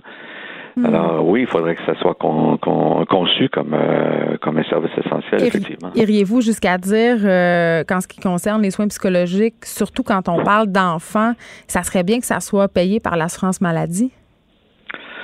Ben, en fait, c'est le régime public là. euh, c'est moins compliqué quand c'est par les services euh, par les Mais services quand on sort, quand on sort de l'établissement. Euh, Il y a d'autres problématiques euh, compliquées qui ne seraient pas des solutions très simples. Vous pourriez non pas facturer autant? Ben, il n'y a pas juste ça, c'est tout le système administratif qui serait qui devrait être mis en place pour gérer ça, puis euh, autant le mettre dans les services que dans la gestion administrative. Je comprends, M. Roy, mais en même temps, vous êtes conscient que pour beaucoup de parents, les coûts afférents à un service psychologique qui se passe en dehors des écoles, c'est le frein majeur. Euh, Ouais, quand même. Là. Donc, euh, Ouais, je pense qu'on devrait quand même aussi se pencher sur cette question-là. Merci beaucoup, docteur Charles Roy, de nous avoir parlé. On rappelle que vous êtes psychologue et président de l'Association des psychologues du Québec. Geneviève Peterson, la seule effrontée qui sait se faire aimer. Jusqu'à 15, vous écoutez Les effrontés. Il est là, notre libraire préféré. Et comme à chaque mardi, il nous parle en direct de Québec, David Quentin, libraire chez Coop. Bonjour. Allô, Geneviève? Hey, je suis contente parce que tu sais, euh, tu le sais, David, comment j'aime les scandales. Ouais. Hein? Les- le, po- le potin littéraire, j'adore ça. Le potin en général, mais le potin littéraire encore plus. Et euh, aujourd'hui, tu vas nous parler de littérature autochtone. Mais avant, il faut absolument qu'on se parle du dernier drame littéraire français parce que, évidemment, euh, ils sont friands de ça en France, les drames, encore plus dans le monde de la littérature. Et là, euh, c'est Yann Moix qui, cette fois-là, est au cœur du scandale. On avait d'ailleurs parlé de lui cet hiver parce qu'il avait fait des déclarations scandaleuses sur le fait euh, qu'il aimait les femmes beaucoup plus jeunes et surtout asiatiques. Et là, il se retrouve euh, encore dans l'eau chaude, parce que son frère Alexandre, qui est lui aussi écrivain, signe une lettre ouverte assez incendiaire, là, David. Oui, absolument. Qui, c'est parce que dans son livre qui vient de, qui vient de paraître en Europe, s'appelle Orléans, Oui. euh, il raconte un peu qu'il a subi pendant toute sa jeunesse euh, la violence physique, euh, morale de son père. Et au fond, son frère explique que c'est, plutôt lui qui a subi les, euh, la violence de, de Yann toute sa vie et que c'est, c'est son livre, ben, c'est, c'est de la, de la pure fiction. Donc, euh, ça, c'est un scandale. Peut-être que ça prend des scandales pour faire vendre des livres en 2019, je sais pas. Ben, je ne sais pas, mais la, la véracité quand même des œuvres est au cœur euh, des plus récents scandales français parce qu'on se parle, on s'est parlé d'Alexandre Jardin, mais je sais pas si tu te rappelles, mais il y a la mère de Michel Houellebecq aussi qui a fait plusieurs sorties pour dire que son fils était un menteur et que sa carrière littéraire était basée sur des fadaises. Absolument. Il y a aussi Édouard Louis, euh, on se rappelle, pour en finir avec Eddie Bellegueule, son père. euh, Il fait de l'autofiction, euh, c'est ça, c'est tous des gens qui font de l'autofiction. Exactement. Donc, il y a toujours le- cette part-là de, de vérité, d'invention, mais moi, je trouve que lorsque, comme dans, dans le cas de Yann Wax, on dirait que c'est il y a une équipe marketing derrière tout ça Ben qui, là, oui, là. Met ça en scène et qui, qui espère que ça va ça va générer des ventes. Oui, parce que Yann Euh, Moix, c'est un écrivain fort médiatisé. Il travaille avec Laurent Ruquier. C'est quelqu'un qui fait beaucoup de médias. Et là, David, je vais te poser une question, OK? Ouais. Est-ce que tu as déjà lu un de ses livres? Non. Ben, c'est ça. tu sais, euh, on parle plus de lui que de ses livres. Je me demande même si c'est bon, là. Euh, Mais évidemment, c'est sûr que le scandale fait vendre. T'as raison. Il fait vendre en France, je te dirais que Ici, ici, au Québec, c'est c'est assez anecdotique. C'est pas Michel Houellebecq, là. Oui, effectivement, mais revenons-y à Michel Houellebecq, à Alexandre Jardin, à Yann Moix. Je me demande, euh, David Quentin, est-ce qu'au bout du compte, quand tu fais de l'autofiction, si on pense entre autres, ici, on en a aussi des grandes reines de l'autofiction. On a Marie-Cécile Labrèche, on a eu Nelly Arcan en France, on a Annie Ernaux, Virginie Despentes, même à la limite, euh, fait un peu de l'autofiction. Mais au bout, à la fin de la journée, pardonne-moi ce vilain anglicisme, là, mais c'est-tu important que ça soit vrai ou pas? Ben, je, pense que c'est pas la question d'autofiction, c'est vraiment de travailler. C'est un point de vue subjectif, évidemment, et c'est le point de vue de, l'auteur, de l'autrice. Et je pense pas que c'est moi ce qui compte pour moi, c'est l'écriture, c'est ce que le livre nous fait ressentir, ce qui, nous, nous fait vivre en tant que lecteur. C'est ça qui est le plus important pour moi parce que je c'est pas important de savoir est-ce que c'est vrai, c'est faux. Je est un autre. la qualité, la qualité littéraire en bout de ligne. Mais après ça, quand tu passes ta vie à être dans les médias, à faire des entrevues euh, qui moussent cette œuvre-là, c'est peut-être là où des gens ont un problème avec ça. Ouais, puis c'est aussi le ben, c'est ça, le, personnage médiatique l'emporte sur l'écrivain. OK, bon, c'est réglé. On va continuer à suivre ça parce que mon petit doigt me dit euh, que Yann Moix va répondre assez vite à son frère. Ils vont laver leur linge en public pour notre plus grand plaisir coupable. Moi, je trouve que c'est aussi bon qu'une mauvaise réalité. Je ne sais pas si t'es comme moi. Euh, mais quand même, mais parlons, euh, parlons littérature autochtone. Il y a plusieurs sorties dont tu venais de nous parler. Et là, premièrement, littérature autochtone, quand j'ai vu ça dans mon dossier, je me disais, est-ce qu'on a le droit de dire ça? Est-ce que c'est un est-ce que c'est un, un courant? Est-ce, que, est-ce qu'on dit autochtone? j'étais tout de suite, on marchait tout de suite sur des œufs. Là. Éclaire-moi. Oui, oui, la littérature autochtone, euh, il faut savoir que, bon, euh, il y a une maison d'édition qui s'appelle Anénorak qui publie que de la littérature autochtone. Euh, il y a un salon du livre des Premières Nations qui se déroule au mois de novembre à Wendake et on va en parler beaucoup, je crois, euh, cet automne, parce que oui, il y a des publications, mais il y a un film qui s'en vient en octobre euh, de Myriam Véro, qui est l'adaptation cinématographique de, de le, récit, le premier récit de Naomi Fontaine, qui a un peu, je dis, amené cette espèce de résurgence de littérature autochtone, autant ici qu'en France, euh, qu'aux États-Unis, euh, donc, il y, a, un livre d'ailleurs qui sort dans la rentrée Albin Michel aux côtés de Amélie et, euh, et euh, Eric Emmanuel Schmitt, qui est Tommy Orange, c'est de la littérature états-unienne, mais d'un point de vue de l'Autochtone. Donc, c'est partout. Et moi, je trouve que c'est intéressant, c'est que ça donne un point de vue qui est un petit peu plus juste, qui est moins plus nuancé aussi. Ben, moins dans le cliché, là. On est moins dans le folklore à propos, justement, euh, des Autochtones puis de l'art autochtone aussi. J'ai l'impression que toute une génération euh, de jeunes personnes issues des Premières Nations, justement, qui désirent, euh, oui, se réapproprier leur culture d'un côté, mais aussi l'adapter à leur sauce, la métisser vraiment, entre guillemets, là. C'est peut-être pas le meilleur choix de mots, mais tu sais, qui essaie d'en faire quelque chose d'actuel puis d'intéresser les gens. Il y avait à côté de la station de radio, justement, un festival d'art autochtone l'impression que c'est un peu dans l'air du temps et c'est une bonne chose. Oui, et la première sortie, en fait, dont je voulais te parler, en fait, c'est que Naomi Fontaine travaillait depuis plusieurs années à, rééditer un texte qui date de 1976 qui s'appelle Je suis une maudite sauvagesse. Et là là. Anne, Anne, Anne Kepes, déjà le titre fait un peu réagir. Oui, c'est assez coup de poing, là, je dirais ça. Oui, c'est la première autrice Inou à publier en français. Euh, a été publié chez Le Méac à l'époque. Le livre était introuvable depuis de nombreuses années. Mais c'est un peu une euh, émule de Joséphine Bacon aussi, euh, Naomi Fontaine, je crois, non? Oui, ouais, absolument. D'ailleurs, Joséphine Bacon aussi a remporté le prix des libraires cette année, catégorie. Bon, tu vois, il y a vraiment quelque chose qui se passe. exactement. Et dans ce livre-là, Je suis une maudite sauvagesse, justement, elle, elle utilise ce mot-là qui est évidemment péjoratif, qui a été utilisé par les Blancs pour désigner un peu le, le tempérament un peu euh, colérique et euh, incontrôlable euh, de l'Amérindien. Ce qu'on pensait qu'il y avait comme tempérament, il faut le préciser. Oui, et c'est une fierté pour elle, au contraire, c'est quelque chose qui, témoigne d'une force. Et ce livre-là, écoute, c'est un réquisitoire sous forme de, de chapitres thématiques. Ça parle d'éducation, ça parle d'alcool, ça parle d'exploitation. Et c'est d'une actualité incroyable parce qu'on sait aujourd'hui la catastrophe écologique, euh, fin du monde. On parle beaucoup de. on vient de, parler de la crise de l'eau potable, ça fait 15 minutes.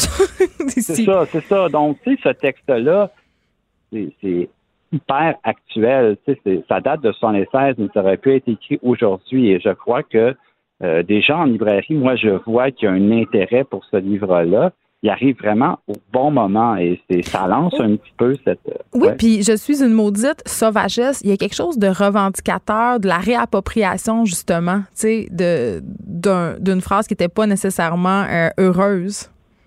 Oui, et, il faut dire aussi que c'est un livre qui a été écrit en Inou. On a retravaillé la traduction. Mais tu vois, par exemple, Noémie Fontaine, elle, elle écrit en français. et elle sent en, en, elle, elle se trouve même des fois, elle se pose des questions. Est-ce que je suis comme coupable de ne pas écrire en inou, d'écrire en français? Ben, et la réédition de ce, de ce livre-là, c'est intéressant parce que ça l'a amené à écrire un livre elle-même qui s'appelle Choumi, qui va paraître la semaine prochaine. Et ce livre-là, c'est peut-être celui que j'insiste, j'insiste, sur lequel j'insiste le plus pour découvrir cette culture autochtone. Parce que c'est un livre sous forme de, de lettres qu'elle adresse à une jeune Québécoise, une amie, qui vient pour aider sa communauté, euh, qui s'en vient dans la communauté Innu. Et elle explique, écoute, tu viens ici, mais euh, nous, on a d'autres euh, d'autres traditions, d'autres façons de faire. Donc, je veux t'expliquer un peu cette culture-là et comment on doit se respecter l'un l'autre. Donc, c'est un livre qui est. Parce qu'elle est toujours à la frontière entre les deux. Puis c'est un peu son combat intérieur, c'est ce que tu nous expliques. Oui, absolument. Puis un désir de réconciliation. Donc, tu n'as pas le côté euh, très la, charge euh, de, de Capèche, mais chez Naomi Fontaine, justement, d'aller vers l'autre, mais d'expliquer aussi des choses et d'être et d'être fier aussi. C'est très important. Je pense que c'est euh, c'est nécessaire et c'est actuel là, aussi comme message. Tu nous parles aussi d'un livre qui s'appelle Cartographie de l'amour décolonial. Et là, je dois dire que j'aime beaucoup le titre. Oui, ça, c'est encore. Tu sais, tantôt, tu parlais. Tous des bons titres. Une, vision un peu plus euh, intimiste, justement, dans ce livre-là. Euh, Léane euh, Nosake Simpson, c'est un peu un, nom un peu un peu compliqué à dire. On s'excuse d'avance pour notre prononciation. Mais, mais toi, elle, elle parle de la, des, violences coloniales et de l'humiliation et de voir euh, à travers des, exemples très concrets qu'elle raconte, des amours qu'elle a vécu avec des hommes et tout ça, et de la violence qu'elle a vécue, comment elle, est capable de à la fois réconcilier l'intime, le politique, parce que c'est une militante. C'est, et c'est un livre qui est très beau, qui mélange des poèmes, des récits, et, c'est un livre hyper personnel. Des fois, il y a, certains textes euh, autochtones qui ont, un côté manifeste et, on, sent que ça s'adresse à, une communauté. Celui-là, c'est un livre qui est peut-être un petit peu plus un mélange d'émotions aussi contradictoires, de colère, de tristesse, de vulnérabilité. Donc, c'est vraiment très beau. C'est paru l'an dernier, puis j'encourage des, les auditeurs, auditrices à aller, à aller découvrir C'est chez Mémoire euh, d'Encrier. Mémoire d'Encrier, exactement. Tantôt, on a fait un peu euh, allusion euh, à la poésie autochtone en parlant, évidemment, parce que Naomi Fontaine, c'est une, une poète et on a fait allusion à Joséphine Bacon. Mais quand même, la poésie autochtone est quand même, c'est un milieu assez fertile, là, en ce moment. Oui, ben en fait, il y a, d'ailleurs au Théâtre Outremont, il y a Natacha Canapé qui adapte son recueil. Et ça, les, euh, gens la connaissent beaucoup pour son rôle dans Unité 9, là, il, faut le, il faut le rappeler, c'est elle. Ouais. Oui, puis elle, elle, elle, récite ses textes sur scène. Et je crois que mm-hmm. cette poésie-là, c'est une poésie de l'oralité, de la transmission. Et c'est peut-être sur scène plus que dans les recueils qu'il faut la découvrir. Moi, j'ai entendu euh, cet hiver euh, pourquoi sur scène plus que dans les recueils, David Quentin? Ben parce que c'est une poésie de l'oralité et souvent ils vont réciter, Joséphine Bacon va réciter en, nous ses textes et on, comprend mieux la musicalité, le côté un peu la, la transmission. Il y a, je veux dire, c'est une, poésie qui s'entend, qui est là pour être écoutée, euh, qui est là pour être lue également, mais je trouve que ça se prête vraiment bien euh, à l'écoute, au récital. C'est, euh, au théâtre d'Outremont. Donc, et là, on se laisse avec un film de Myriam Véro. Oui, donc euh, c'est l'adaptation de, de Ça arrive en octobre. Je pense qu'il y a une première à Québec qui s'en vient dans les prochaines semaines. Donc, j'ai très hâte, moi que j'ai pas vu encore, mais des fois, ça prend un film aussi pour faire découvrir une littérature et piquer la curiosité des gens. Donc, j'espère que euh, ça va être bien accueilli, que ça va être euh, un succès en fait, pour, euh, pour elle et puis pour faire connaître aussi l'œuvre de Naomi Fontaine à un public encore plus large. Merci beaucoup, David Quentin. Je veux juste dire pour nos auditeurs et nos auditrices, parfois on va un peu vite en nommant le titre des livres ou même des projets dont on parle. On peut te suivre sur Instagram. Tu y es assez actif et souvent, tu mets les livres dont il est question à cette émission sur ta mosaïque et aussi bon, un petit, un petit in comme ça, euh, les gens le savent peut-être moi, mais tu un très peu de vin. Donc, euh, pour des, on peut se rendre aussi sur ton compte pour ça. Donc, on aura des excellentes suggestions de livres, mais aussi de très bonnes suggestions vin, vin québécois, vin nature en particulier. Merci beaucoup, David Quentin. C'est toujours un plaisir quand tu es avec nous. On se retrouve mardi prochain. Les effrontés. Deux heures où on relâche nos bonnes manières.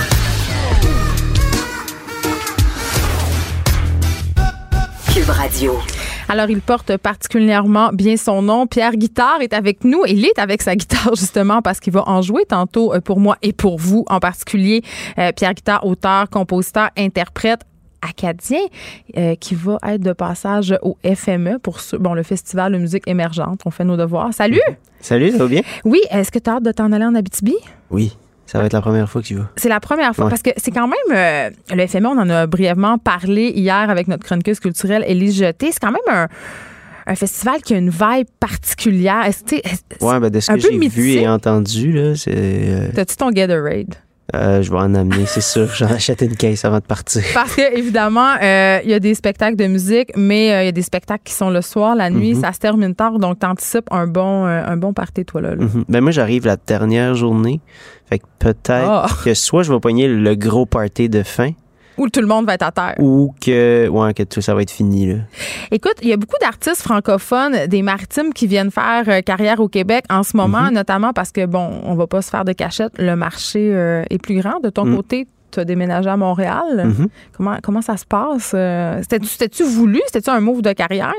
Ben, je dirais que ça doit faire comme cinq ans que je dis que je vais déménager à Montréal, puis je choke tout le temps dernière Là, minute. Fait là. que là, Puis là, ben, ça a comme Tu tout, tout s'est des- mis en place, Ah. là, parce que j'étais comme, j'ai gagné Grimby, fait que là, j'avais genre un, avec les prix que j'ai gagnés, j'avais comme un 14 000 dans mon compte ou, hey, c'est pas pire, ça. Genre- Est-ce qu'il est imposable? je sais pas. tu le sais pas? j'ai pas checké. Eh là là là Mais euh, j'espère que le gouvernement n'écoute pas ça. Eh Ben, Fait en fait, le euh, gouvernement nous écoute sans arrêt. OK. Ben, en Et tout ce que tu vas dire euh, pourrait être retenu contre toi. OK, ben, il va falloir que je trouve une façon de faire oublier les dernières 15 secondes euh, ben, aux gens du les gouvernement. hommes mais- en noir vont débarquer. Oui, c'est ça. Donc, euh, euh, c'est ça, j'avais cet argent-là. Fait que là, je pouvais déménager à Montréal sans me trouver un petit travail. Puis euh, c'était plus facile de magasiner un appart. J'étais comme plus confortable. Oui, parce que c'est la crise des logements. Là, t'habites-tu dans le Myland comme un vrai artiste? ou- Non, non, j'habite dans Ou t'es Rosemont. pauvre? Ah, ok, t'es Ouais. avec moi. Ouais, c'est ça. avec les pauvres. c'est ça. Mais Rosemont, c'est euh, je veux dire... euh, Chut, j'essaie de, ouais, c'est... j'essaie de faire à croire aux auditeurs que je fais partie du peuple. Oui. non, c'est une blague. Écoute, moi, j'habite près du stade olympique. Là, je suis vraiment pas dans le hype Rosemont. Moi, ok, calmons-nous, ouais. calmons-nous. Mes enfants vont à l'école publique. Mm. Tout va bien. Tantôt, je t'ai présenté comme un, comme un artiste acadien, Pierre Mhm. Guitard. Est-ce que est-ce que t'es taboute qu'on parle de ton origine acadienne? Voudrais-tu plus qu'on te présente comme un artiste ou t'es- il y a une petite fierté là-dedans? euh, parce que l'identité acadienne, quand même, euh, historiquement, euh, c'est quelque chose qui est important, tu sais, qui est Mhm. aussi, aussi ben, je dirais délicat. Ben, en fait, euh, moi, je trouve qu'on n'en parle pas assez des fois. Parce Ben, que là, j'ai- parle-nous-en. Mais c'est parce que j'ai pas l'accent. Ben, pas que j'ai pas l'accent, mais mon, mon accent il a changé depuis que je suis au Québec. Est-ce que tu te le fais reprocher? euh, pas reproché chez nous, mais souvent quand je suis au Québec, les gens disent Ah, je savais pas que t'étais acadien, t'as pas l'accent. Je me fais dire ça partout, t'as pas l'accent, t'as pas l'accent. Mais t'es capable de l'avoir si tu veux.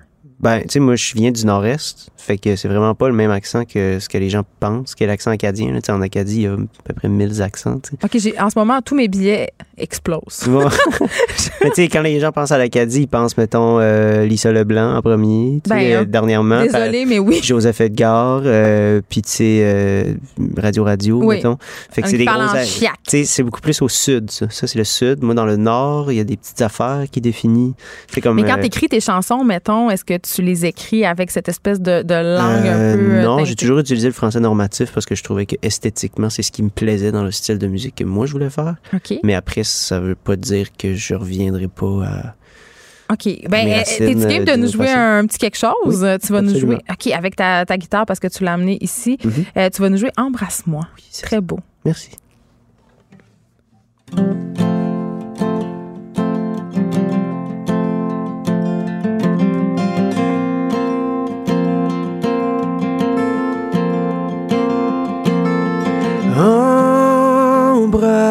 Embrasse-moi, même si je dois partir.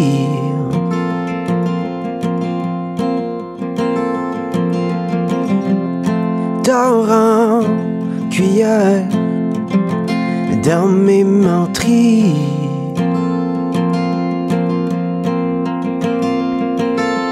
Ne me laisse pas, ne me laisse pas, ne me laisse pas, ne me laisse pas m'approcher de ton cœur.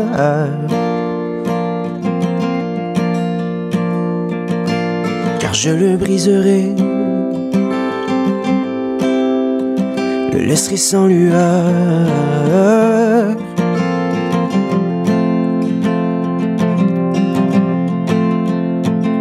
Je disais, je dois partir avant, mais avant quoi me demandais-tu? Mais avant que tu m'aimes, tu m'aimes bien sûr.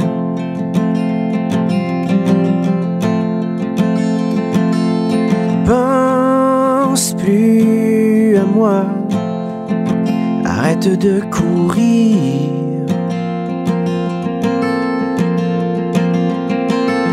Et n'attends surtout pas que je cours aussi.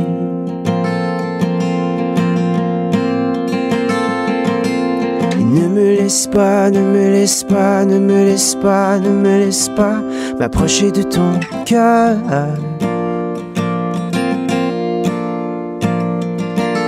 Car je le briserai, me laisserai sans lueur.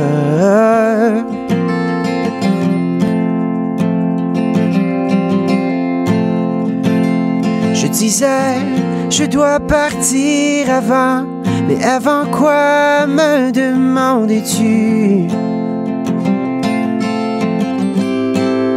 Mais avant que tu m'aimes, que tu m'aimes bien sûr. Je disais, je dois partir avant, mais avant quoi me demandais-tu? Mais avant que tu m'aimes, que tu m'aimes bien sûr.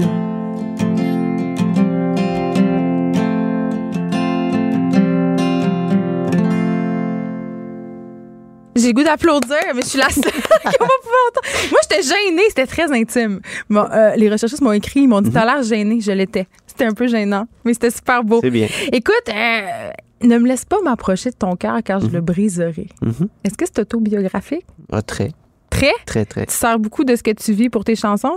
Euh, en général, oui, mais aussi des fois, je- quand, euh, tu sais, moi, je fais de la chanson triste, en général. Ben, jamais, ouais, je voulais pas le dire. c'est jamais, c'est jamais super joyeux. En show, ça bouge quand même. déprimé? Non, je suis pas déprimé parce que je l'écris. Sinon, ça resterait pogné, puis ça ferait des bobos, puis là, ça... Là, on va-tu dire qu'écrire, c'est une thérapie? On est-tu là, là? Ah, on est proche, on est pas loin. C'est pas une thérapie parce que à un moment donné, c'est que c'est devenu mon travail aussi, fait que là, ça devient aussi une source de stress Oui, d'écrire. mais c'est ça, ça change-tu les affaires? Parce que, évidemment, là, il y a de l'argent en jeu. Tu as, quand même as une carrière intéressante. Tu es un artiste émergent, mais tu Mhm. me le disais avant qu'on entre en onde, j'émerge depuis 10 ans. Oui, c'est ça. tu as tourné au Québec, tu as tourné Mhm. dans les maritimes, évidemment, en Europe. Euh, c'est quand même une grosse. Comment ça se passe? Est-ce que les publics sont différents? tu des grosses scènes? Euh, ben, je fais de tout, tu sais. Je veux dire, euh, Mais ça change-tu ton approche? ben, ben oui, si je fais un petit café solo ou si je m'en vais jouer sur la scène des Franco devant 30 000 personnes, c'est sûr que j'ai pas la même énergie. Tu T'es puis- déprimé euh, pas égal. Non, c'est ça. Mais c'est parce que quand je joue les tunes avec le band, mettons, ça paraît pas tant que c'est des tunes tristes. Tu portes, tu sais, comme dans un festival, tu sais, des fois, tu portes pas trop attention aux paroles, tu, tu bois de la bière, jazz avec tes chums, puis il y a comme de la musique entraînante en background. Ça, c'est moi. Puis là, t'écoutes, puis tu fais, oh, finalement, c'est rough un peu, cette tune-là.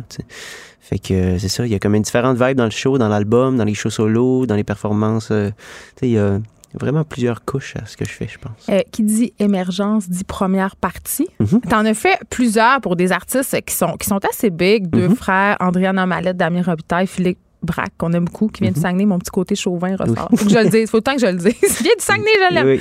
Euh, Est-ce que tu as appris des choses en côtoyant euh, des artistes aussi bien établis qu'eux? Oui, euh, la chose que j'ai appris qui m'est resté le plus, c'est de Philippe Braque. Et Bon. c'est d'apprendre le nom de tous les techniciens qui travaillent sur un show et de les remercier à la fin. Ça fait une énorme différence euh, sur l'envie des gens de te réinviter dans leur salle. Pour, à ce point-là? Oui. Parce que, puis moi, ça fait une différence pour moi aussi. Parce que les gens ne le savent pas, mais ça change. Vous vous prenez pas nécessairement avec vos équipes. Donc, vous arrivez dans des Ouais. villes et là, il y a des équipes qui sont dédiées à telle salle, dans telle ville. Ce sont toujours les mêmes personnes. Moi, je, moi, mettons, je suis pas rendu au point où je peux euh, me payer un gars de son qui. Qui pas me ton suit. crew, là. Ta Non, vanne. c'est ça. Ben, on a une vanne, mais on a que les musiciens. Fait qu'on arrive là-bas, on travaille avec l'équipe technique de la salle. Ça veut dire un gars de son, un régisseur, etc. C'est pas comme les gros band rock qui se déplacent justement avec leur van parce qu'ils ont tout leur équipement, leur Ben, c'est lumière. C'est pas ça, là. Non, fait qu'on travaille avec un éclairagiste, un gars de son, puis, puis c'est juste une marque de respect d'apprendre leur nom puis de pas, pas les appeler hey toute une soirée, tu sais. Hey, toi. Ouais, ça c'est c'est écœurant. Y ça, parce- vraiment du monde qui font ça? Oui, oui. On Oui, veut oui. des noms. Ben là, je les connais pas, mais il y en a. Je les ai jamais vus, ces gens-là. Des amis d'amis. Mais oui, tu apprends les noms, puis tu les remercies à la fin. Puis euh, ces gens-là, après, ben, ils vont te donner un meilleur service, premièrement. Hmm. Puis là, j'ai de l'air comme si je le fais juste pour ça, là, mais tu développes une relation avec ces gens-là. Puis les chances sont que, comme le Québec, c'est un gros marché francophone, mais c'est pas un si gros marché que ça. Tu vas repasser dans cette salle-là, puis les gens vont se souvenir. Puis les gens, ils se souviennent tout le temps de toi. Puis toi, tu te souviens des gens. Puis c'est tout un fun d'arriver quelque part où tu connais le tech. T'es comme, hey, ça fait longtemps qu'on s'est pas vu. Puis voilà. Fait que développer des relations euh, Sincère. amicales et sincères avec les gens avec qui tu travailles à travers euh, les tournées. Tantôt, tu faisais allusion au Festival de la chanson de Granby. Tu as gagné Mhm. des prix ici, ailleurs, euh, notamment au Gala de la chanson de Caraquette, la Tri d'or aussi, découverte au printemps dernier. Euh, Est-ce que c'est important pour toi, les prix? Je vais dire, comme je l'ai expliqué, je me sacre du trophée, mais j'aime que ça fait que mes salles sont plus pleines. Parce que ça te fait connaître. Fait que pour moi, mettons, un, un prix qui est juste pour me dire que je suis bon, je suis comme, ben, Mais- je m'en ouais. fous. J'ai pas, j'ai pas besoin de ça. Je, je- je veux du monde dans mes salles qui m'apprécient. Je veux des gens avec qui j'ai des relations. Je veux des gens qui viennent me dire qu'ils ont trippé sur le show. Je veux pas, je veux pas un trophée parce que quatre personnes ont décidé que c'était moi cette année-là. Je dis, tu changes de jury, tu changes de gagnant dans n'importe quel concours. Fait que, Mais c'est toujours un peu cette question-là de la notoriété pour les musiciens, des trophées, des galas. Je sens toujours qu'on marche un peu sur des œufs. Euh, puis je veux parler d'une entrevue que tu as accordée au Journal de Québec euh, en 2018. Tu expliquais que pour ton deuxième album, tu étais allé dans des sonorités plus pop Mhm. et que euh, toi, ton but, c'était de plaire au public, euh, puis que tu pensais pas aux musiciens ni aux gens du milieu. Y a-tu comme une espèce de snobisme?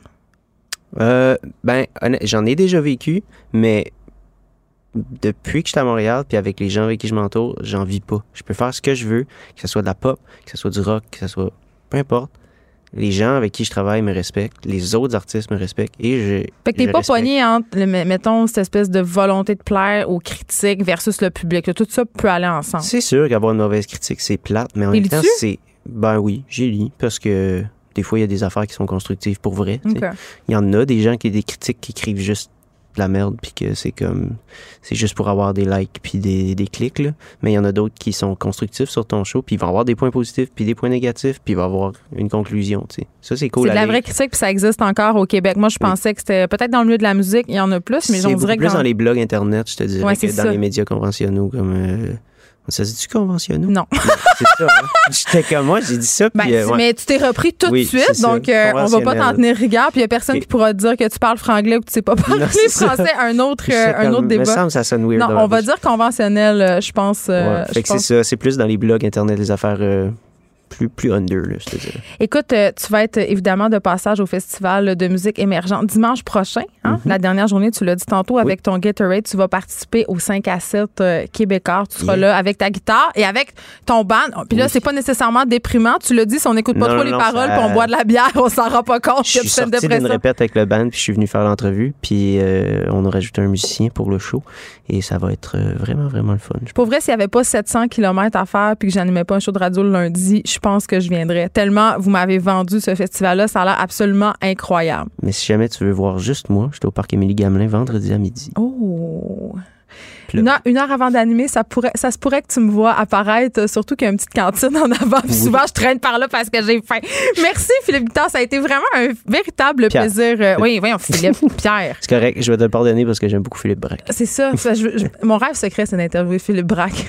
Le message est lancé dans l'univers. Pierre Guitard. Oui. Merci. Donc, euh, c'est tout pour nous. On se retrouve demain de 1 à 3. Et peut-être que nous, on va se retrouver au parc Émilie Gamelin vendredi à Oui. midi. Cube Radio.